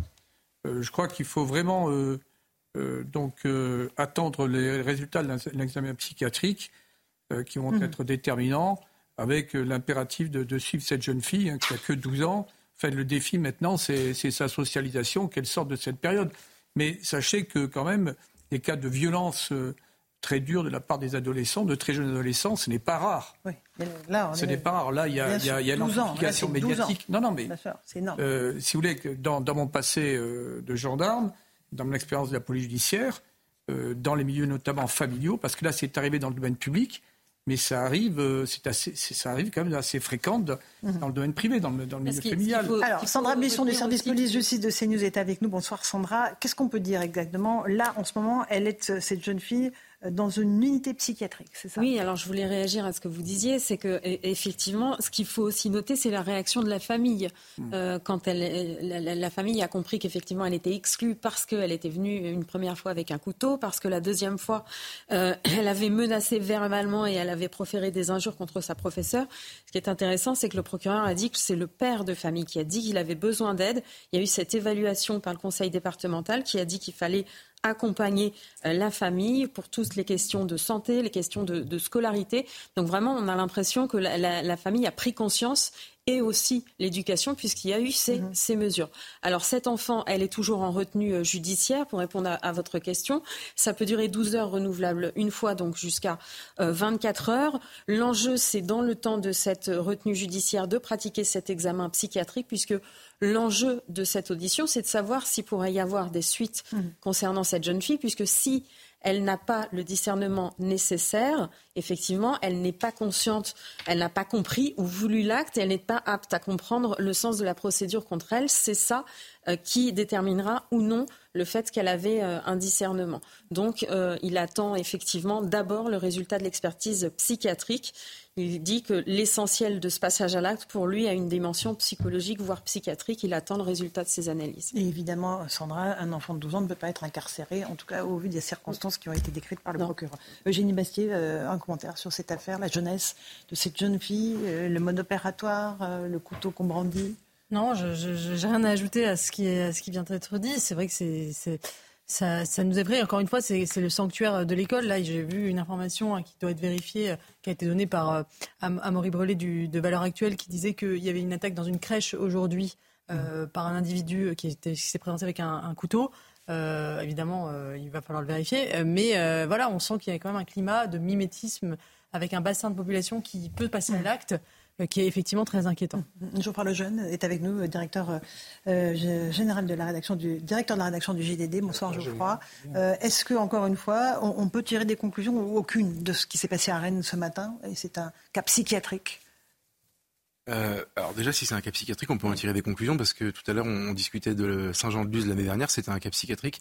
Il y a une enseignante, une prof d'espagnol qui est morte et, euh, euh, et si, si ces affaires non pas se multiplient mais arrivent de plus en plus fréquemment, il faudra quand même se poser quelques questions, premièrement. Et deuxièmement, moi je tire la conclusion la même que Génie Bastier, c'est le, le, comment dire, la fragilité, un climat spécifique et euh, l'arme qui est trouvable dans n'importe quelle cuisine font que potentiellement on risque de plus en plus de situations. C'est ça que je trouve inquiétant euh, aujourd'hui dans notre pays, qu'il s'agisse de radicalisation islamiste ou de gamins dérangés. Le, résultat est le même. À la fin, on a des professeurs qui sont menacés. Vincent Herouet est avec nous, éditorialiste politique étrangère d'Europe 1. Votre regard euh, sur ce qui s'est passé à Rennes On vient d'entendre longuement le procureur de la République et vous allez me dire que je suis d'accord avec Eugénie Bassier, comme tout le monde. Mhm. Euh, non, ce que je vais vous dire, c'est qu'on se félicite qu'il n'y ait pas d'armes automatiques en vente libre en France. Exactement. Qu'il n'y ait que des couteaux dans les cuisines. Ça, c'est la première chose. La deuxième chose, c'est que euh, me demande si cet enfant a du discernement. Elle a 12 ans. On n'a pas beaucoup de discernement quand on a 12 ans. Euh, je ne sais pas quelle est la marge. Il y, a, il y, a, un contexte, effectivement, qui est très violent. Tout le monde a en tête ce qui s'est passé le, 7 octobre. Mhm il y a un déferlement sur les réseaux sociaux de, scènes très violentes que n'importe qui peut, peut, voir. Il n'y a pas besoin d'aller à l'ambassade d'Israël pour s'enfermer dans une pièce, puis se mettre mmh. sur Telegram. On et, se remémore aussi de Dominique Bernard, euh, le professeur de français tu Arras, aussi, bon, Alors, il y a ce contexte particulier. Euh, il y a le mimétisme ambiant et il y a le discernement qu'on n'a pas forcément à 12 ans. Et puis, parce que 12 ans, on a envie parfois d'être une vedette, de faire l'intéressant, mm, mm. de se faire remarquer. Mm. Et ça ne veut pas dire qu'on soit obligatoirement, euh, euh, qu'on relève de la psychiatrie. Évidemment. Euh, bah, écoutez, Sandra Buisson, merci beaucoup. Si vous avez d'autres informations complémentaires, évidemment, on reviendra sur cette affaire de Rennes qui, Dieu merci, s'est terminée sans qu'il y ait de blessés. Et on salue le courage des personnels enseignants qui ont réussi à à maîtriser cette jeune fille qui était armée d'un hachoir et qui se promenait dans, les allées du collège. J'aimerais qu'on en vienne maintenant euh, à, la question euh, que j'évoquais dans le sommaire, juste avant que la conférence de presse du procureur ne démarre, mm. euh, qui est ce cas absolument aberrant de, ce ressortissant ouzbek, Eugénie Bastier, que la France a expulsé le 15 novembre dernier, justement dans ce contexte d'assassinat du professeur de français Dominique Bernard. Il était considéré comme dangereux, il était euh, radicalisé. On va juste voir les explications avec Godéric Bay, parce que là, euh, le, Conseil d'État nous enjoint de le ramener en France en le payant. D'abord, explication de Godéric Bay. Nouvel accrochage entre le gouvernement et le Conseil d'État. La haute juridiction administrative demande à la France de faire revenir sur le territoire un Ouzbek expulsé dans son pays d'origine. Il est enjoint au ministère de l'Intérieur et des Outre-mer et au ministre de l'Europe et des Affaires étrangères de prendre dans les meilleurs délais toutes mesures utiles afin de permettre le retour aux frais de l'État de MA en France. MA est un homme de 39 ans, soupçonné de proximité avec la mouvance djihadiste. Son avocate a rappelé que son dossier pénal est vide, mais les renseignements français ont précisé qu'il est radicalisé et très dangereux. En avril 2021, il est visé par une interdiction administrative du territoire. Il n'est finalement expulsé que deux ans et demi plus tard, le 15 novembre dernier. Pourtant, la Cour européenne des droits de l'homme s'y est opposée, déclarant que sa vie est en danger dans son pays d'origine. Le ministre de l'Intérieur, n'ayant pas respecté cette mesure provisoire, a été rappelé à l'ordre par le Conseil d'État. Le ministère estime que l'individu n'est pas susceptible de courir un risque personnel, réel et sérieux, en étant renvoyé en Ouzbékistan. Il s'est rendu sur place en 2018 et y a fait un enfant en 2019 sans être inquiété par les autorités locales. Eugénie Bastille, c'est vrai que là, on marche sur la tête, disais oui, tout à l'heure. Un, c'est un apologue, euh, si j'ose dire, de tout ce qui ne fonctionne pas aujourd'hui euh, dans notre pays et de cette euh, concurrence de plus en plus flagrante entre la souveraineté nationale et les juges.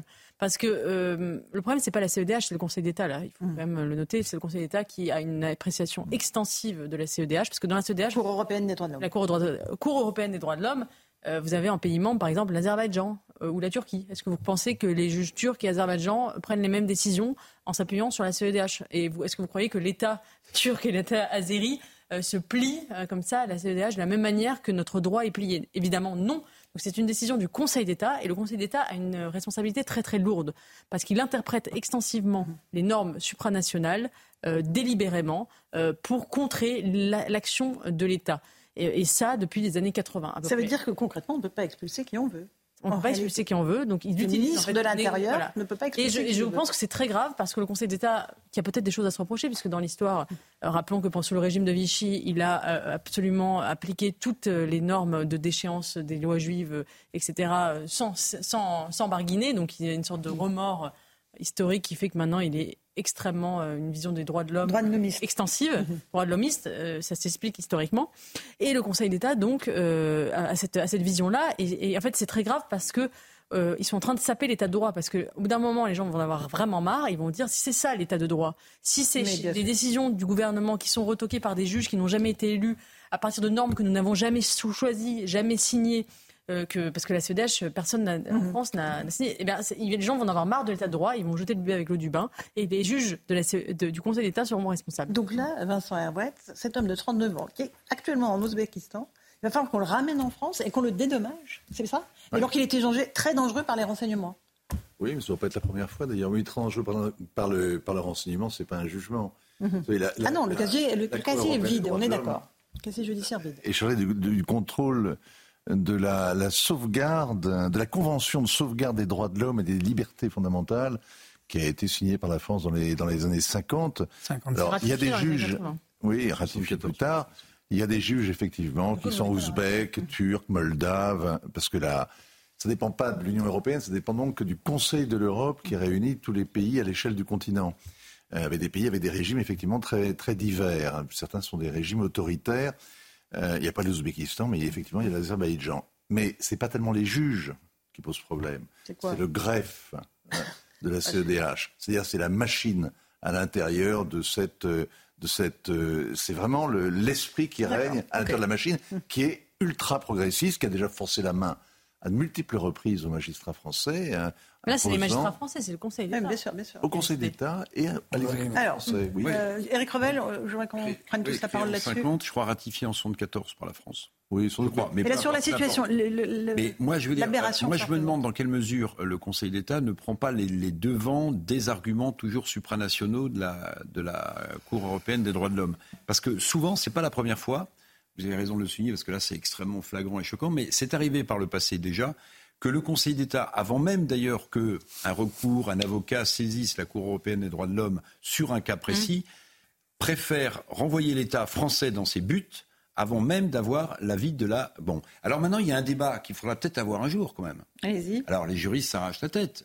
C'est euh, la sortie ou pas de cette Cour européenne des droits de l'homme. Alors, je regardais, les juristes vous disent, mais en fait, rien ne s'y opposerait parce qu'il n'y a rien dans la Constitution française qui s'y oppose. D'autres disent, il y a le traité international de Vienne. Si on sort de la CEDH. Et bon. mais, mais je veux dire, c'est un sujet qu'on peut aussi demander sans tabou. il faudrait aussi que les juges prennent leurs responsabilités et arrêtent, arrêtent aussi, parce que sinon ils vont tuer l'état de droit. Mais, le, le, sujet, me semble-t-il, Il pourrait très bien prendre une autre décision. C'est celui de l'appartenante à la CEDH. Mais oui, c'est est-ce qu'il faut quitter cet organisme supranational? Attendez, pas tous en même temps. Si cet Ouzbek passe à l'acte, si, bon, puisqu'il est déjà affiché, si passe à l'acte, elle sera la responsabilité du, du Conseil d'État. Aucune, monsieur. Bon. Non, mais donc on est dans une situation totalement absurde qui démobilise les forces de l'ordre. Parce que ça, c'est un message vis-à-vis de l'opinion publique, c'est dévastateur. Euh, c'est ce qui se passe aujourd'hui est totalement incompréhensible, mmh. Mmh. compte tenu du niveau des menaces et compte tenu de la réalité des choses. C'est malheureusement que trop compréhensible. Tout ça est parfaitement normal en réalité. Euh, c'est, en fait, si on j'essaie de traduire cette décision, euh, un islamiste ouzbek au nom des droits de l'homme à sa place en France parce qu'en Ouzbékistan, il est menacé potentiellement de mort. Ça veut dire que tous les islamistes qui auront réussi, de tous les pays qui ont réussi à mettre les pieds sur le sol français et dont, le pays d'origine euh, appliquerait la peine de mort, on leur place chez nous plus que dans leur pays d'origine. on le paye. Hein. C'est absolument délirant. Et honnêtement, la raison pour laquelle aujourd'hui il y a ce contentieux, c'est que Gérald Darmanin avait un peu, comment dire, euh, euh, tordu le bras enfin, à, la, ah à, la, à la CEDH en décidant de l'expulser avant même d'avoir l'accord, quitte à payer une amende, etc. Moi, je me pose la question. Aujourd'hui, est-ce qu'il ne devrait pas désobéir pour dire que euh, ne pas ne pas ne pas euh, obéir à cette injonction qui est faite de le ramener et de lui donner ces 3000 euros en disant écoutez, ça va beaucoup trop loin, c'est terminé parce qu'en effet, sinon la question de sortir se pose. Euh, ah oui, et, mais bon pour réguler le problème de l'immigration. Il y a qu'à Faucon. Dernier mot, Vincent. hier. Non, il n'y a pas. Hier. C'est pas il y a qu'à Faucon. Attendez, Vincent a commencé une phrase. Vincent a commencé une phrase. Juste une phrase. la remise en cause de la CEDH, c'est tout à fait possible. D'ailleurs, tous les candidats de droite désormais, à chaque élection, posent le problème. Avant, il n'y avait que les souverainistes qui s'indignaient quand on avait fait leur bête noire. Maintenant, c'est partout et à chaque fois. Hier, hier, à Londres, le Premier ministre a failli sauter à cause de la CEDH. Parce que sa loi pour, pour euh, externaliser les demandeurs d'asile qui arrivent en Grande-Bretagne en chaloupe en traversant la Manche, sa loi consiste à les envoyer au Rwanda. Il a été retoqué par la CEDH, donc il a convenu, il a passé un nouvel accord avec le Rwanda pour essayer de contourner mm. la loi, mais pas assez aux yeux des, de la droite des conservateurs, d'accord? On sait près ça. Et Régis Sunak a, a dû, sa, survie est vraiment en cause. C'est, et c'est la CEDH qui plombe le projet britannique de régler le problème, de dissuader les migrants clandestins en les envoyant au Rwanda. Mais, mais pourquoi est-ce que ça pose problème? Parce que sortir de la CEDH, c'est-à-dire sortir des traités internationaux qui ont été signés, c'est pas quelque chose qu'un petit ministre de l'Intérieur, en, hein. en déroute électorale, en déroute parlementaire, peut se permettre d'engager comme ça. C'est une histoire qui est compliquée, qui est lourde. J'ai pas dit l'inverse. Et qui aura des conséquences à long terme. Vraiment. C'est la responsabilité de, Emmanuel Macron. Darmanin le dit. Mais sans doute, c'est peut-être nécessaire. Mais Darmanin, Darmanin d'ailleurs dit quand on lui pose cette question, il dit moi je, je, peux faire que des lois, des lois ordinaires, dit-il. Euh, mais en l'occurrence, en l'espèce, il faut quand même souligner que pour expulser cet Ouzbek, il avait déjà transgressé une première fois, assumé de payer une amende. Moi, je il a raté. Il a raté. Je dis juste que tant que cet Ouzbek n'est pas revenu sur le territoire, il pourrait aussi dire je ne donnerai pas ces 3000 euros, on le ramènera pas. Ça pose plus un problème à, euh, la CEDH qu'à nous. nous. Allez, 18h31, on fait le rappel des titres de l'actualité. On part ensuite en Israël. Simon Guillain pour euh, l'actualité. Le procureur de la République de Rennes s'est donc exprimé après cette menace au couteau ce matin dans un collège de la ville. Une élève de 5e âgée de 12 ans a menacé sa professeure d'anglais avec une lame de 17 cm qu'elle a sortie de son sac. Après avoir dit à cette professeure Je suis folle aujourd'hui, j'ai envie de faire comme à Arras. Le procureur indique qu'elle s'était déjà présentée avec un couteau dans son cartable. Une enquête pour tentative d'homicide volontaire a été ouverte. L'élève a été placé en retenue judiciaire. L'Union européenne approuve la création d'une agence contre le blanchiment d'argent et le financement du terrorisme. La localisation de son futur siège convoité par plusieurs pays dont la France et l'Allemagne n'a pas encore été décidée. Cette agence sera chargée de superviser et de coordonner les autorités nationales afin de mieux combattre les activités douteuses. Et puis la sanction financière a été alourdie contre Hugo Bernalicis. Le député La France Insoumise est privé de la moitié de son indemnité parlementaire pendant un mois. Une sanction pour avoir causé un incident fin novembre en commission des lois qui a donc été approuvée cet après-midi dans l'hémicycle Laurence.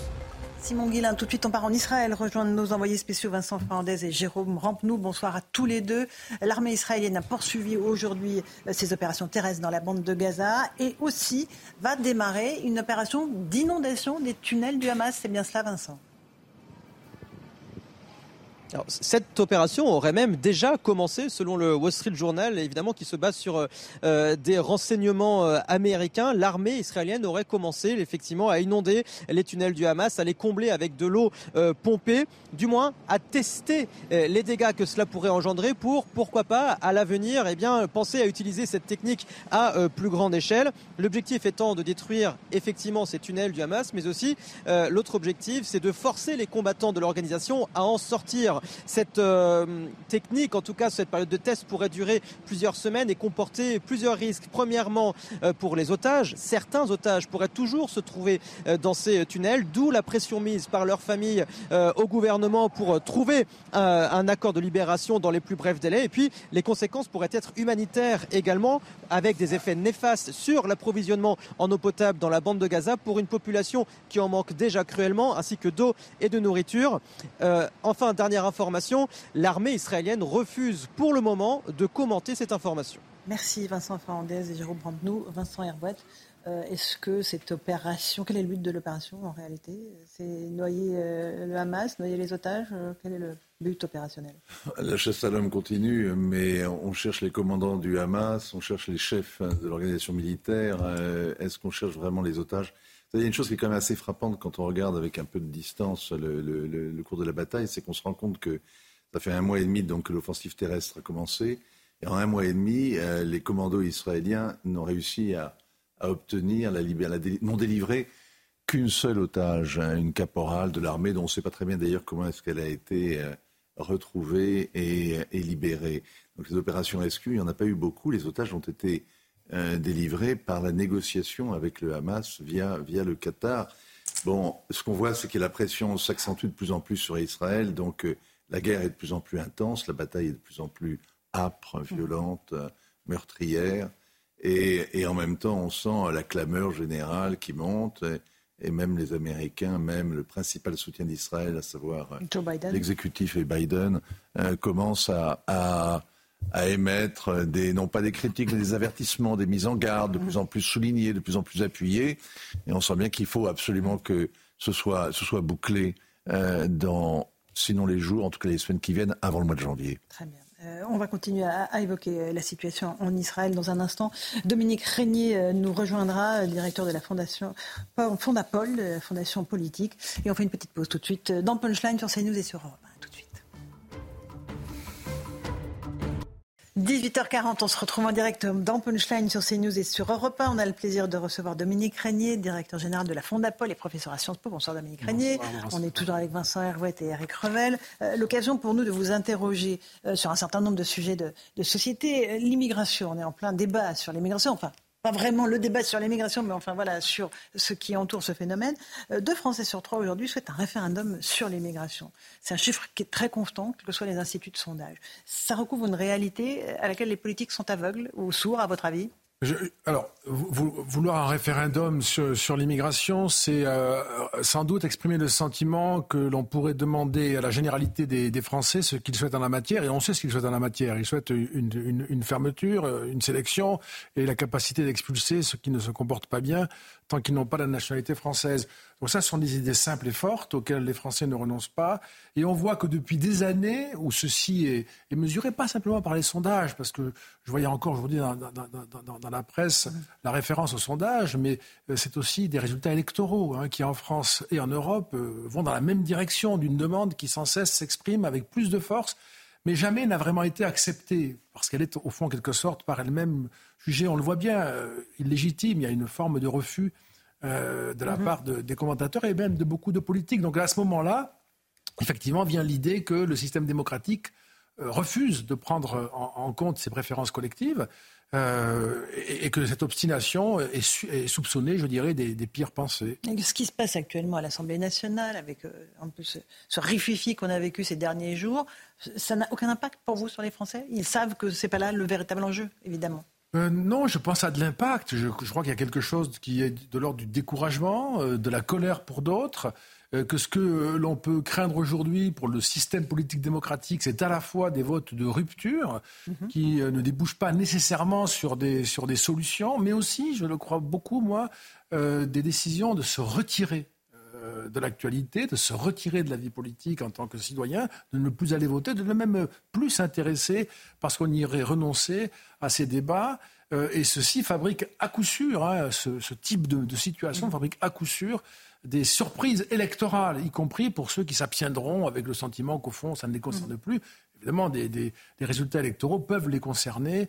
Euh, et ils peuvent se trouver un peu trop tard euh, dans une situation qu'ils ne voulaient pas connaître.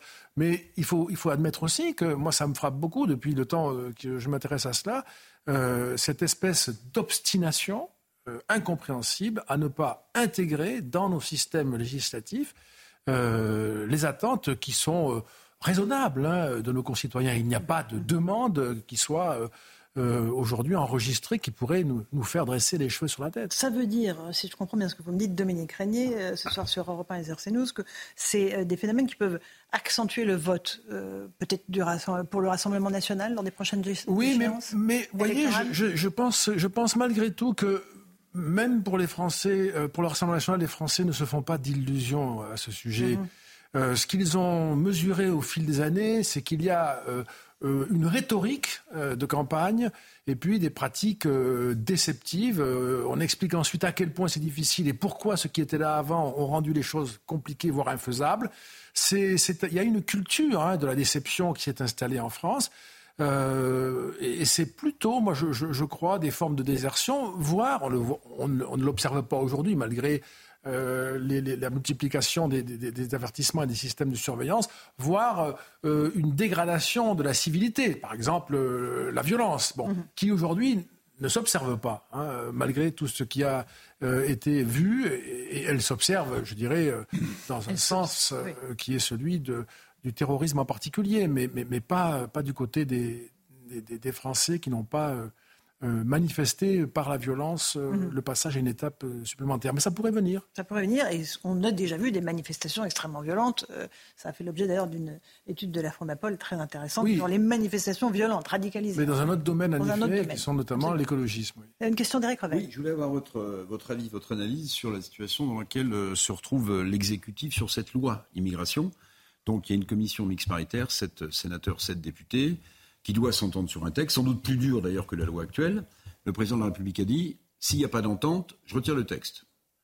S'il y a entente, je fais voter la loi, mais pas par le 49-3. Est-ce que le président de la République, à force de certaine arrogance, il n'est pas en train de se tendre deux pièges consécutifs pour sortir de cette impasse dans laquelle euh, il est Dominique Régnier. Je, trouve que dans cette affaire, euh, tous les acteurs se sont placés en situation défavorable, sans exception.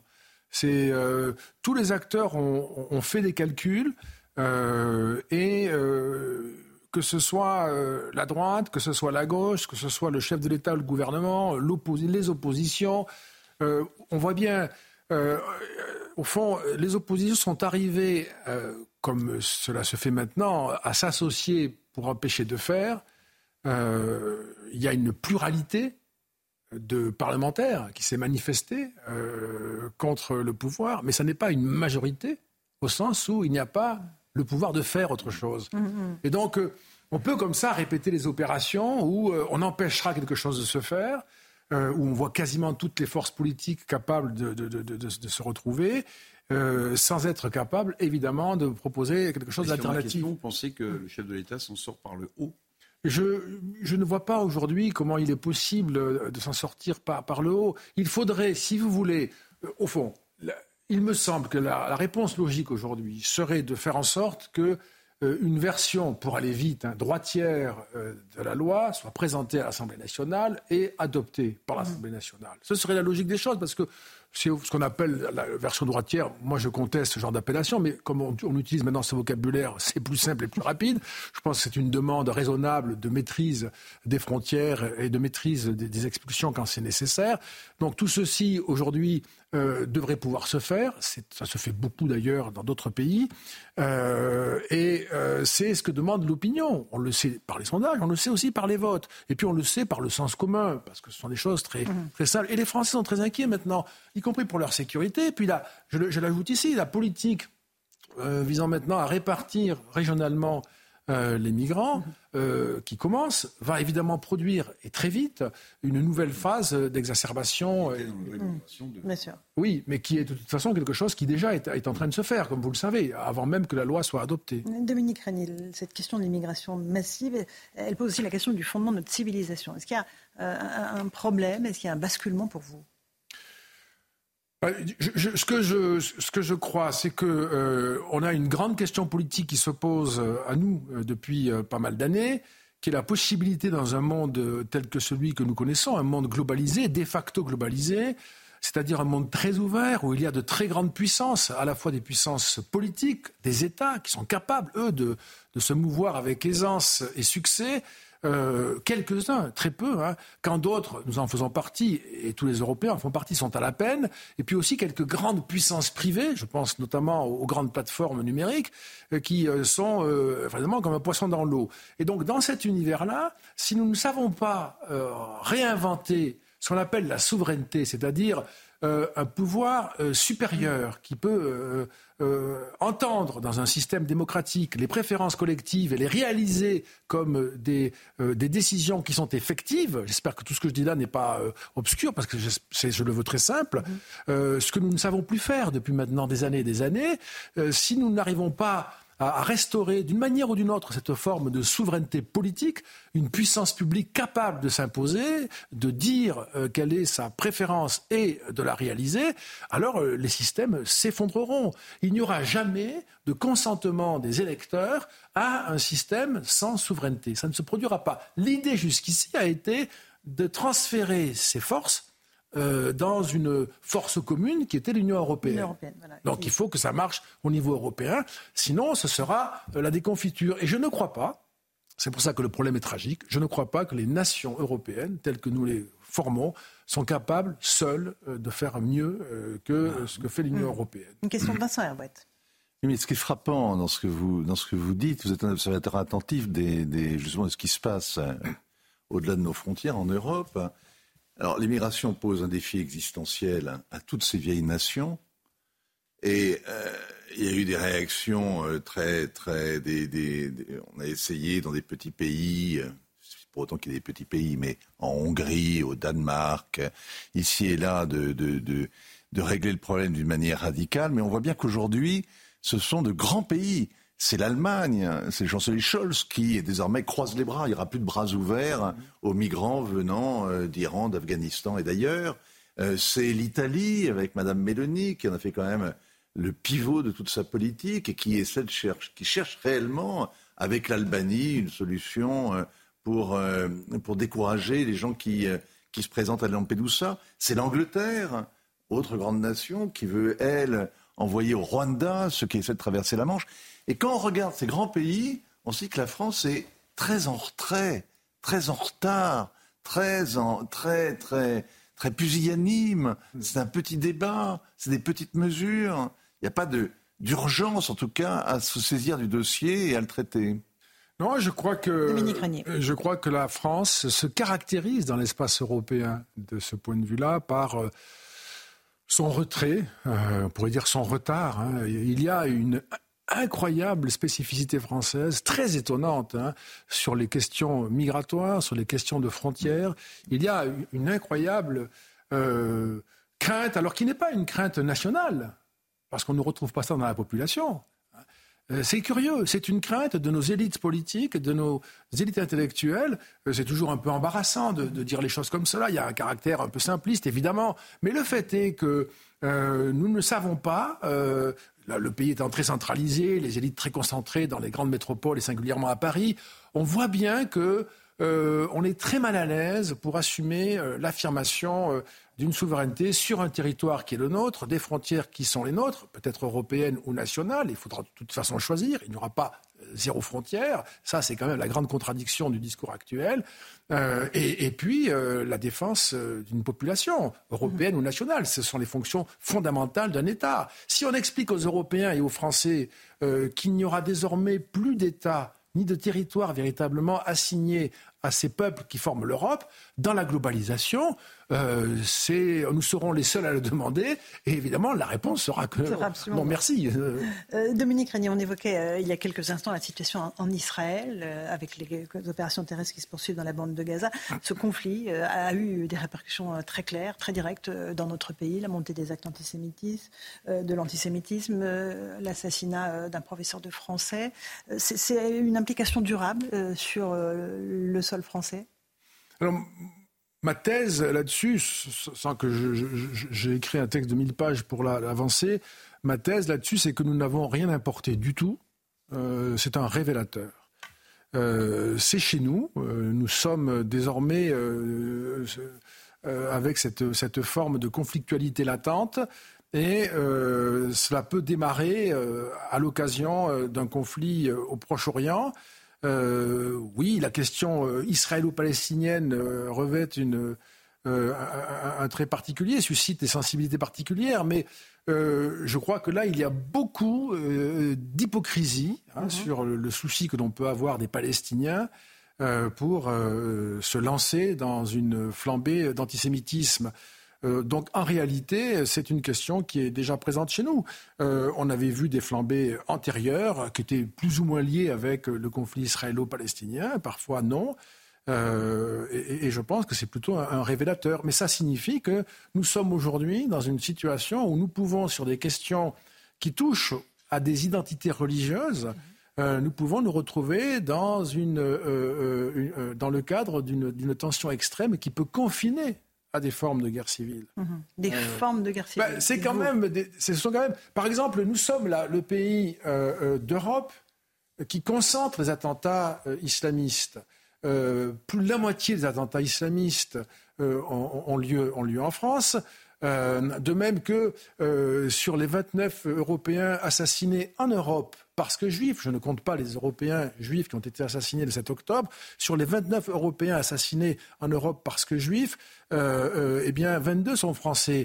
Euh, et 100% des meurtriers sont, des islamistes. Donc il y a quelque chose qui est effectivement très problématique. qui n'est pas le propre de la France. On a vu des manifestations en Europe, au Royaume-Uni, à Madrid, euh, à Berlin, euh, à Bruxelles euh, et ailleurs, à Cologne, etc. Donc c'est un sujet qui est désormais extrêmement prégnant et nous devons, là aussi, prendre ce sujet à bras-le-corps. C'est comme les frontières. On ne peut pas dire aux Européens, vous allez apprendre à vivre comme cela, il faut renoncer à, par exemple, contraindre ceux qui nous rejoignent à adopter les valeurs qui sont les nôtres, qui sont les valeurs, je voulais insister là-dessus, sur la base desquelles nous accueillons ce serait quand même paradoxal de ne pas demander non seulement le respect, mais la perpétuation des valeurs sur lesquelles se fonde l'accueil. Mmh, mmh. Euh, il me semble qu'il y a une espèce de d'obligation morale, mais logique à dire cela. Ça n'est pas subjectif que de l'énoncer en ces termes. Une guerre de civilisation qui prendrait quelle forme si elle devait malheureusement un jour se développer euh, Je ne sais pas s'il y aura une guerre de civilisation, mais il peut y avoir de, manière, de, manière, de manière, constante des crises récurrentes, des attentats, des affrontements. les, les questions religieuses, par exemple, aujourd'hui, nous ne discutions pas autrefois ainsi de religion. Euh, nous n'en discutions que dans des cercles euh, intimes, privés, euh, et généralement de façon très pacifique. La religion est devenue, depuis maintenant un quart de siècle, hein, un sujet de dispute, de dispute grave, de demande de modification de la loi, des règlements. La religion? Mm-hmm. Une religion. Oui, bien sûr. Mais, la religion est redevenue un sujet de dispute et de discorde, ce que nous avions euh, cessé de vivre euh, depuis longtemps. Merci beaucoup Dominique Régnier d'être venu ce soir dans Punchline sur CNews et sur Europe 1. Merci Eric Revel. Merci, Vincent Hervouet. Dans un instant sur Europe 1, c'est Hélène Zélani que vous retrouvez pour l'information. Et c'est Christine Kelly qui vous attend sur CNews avec ses débatteurs pour faire l'info. Bonne soirée à vous sur nos deux antennes et à demain.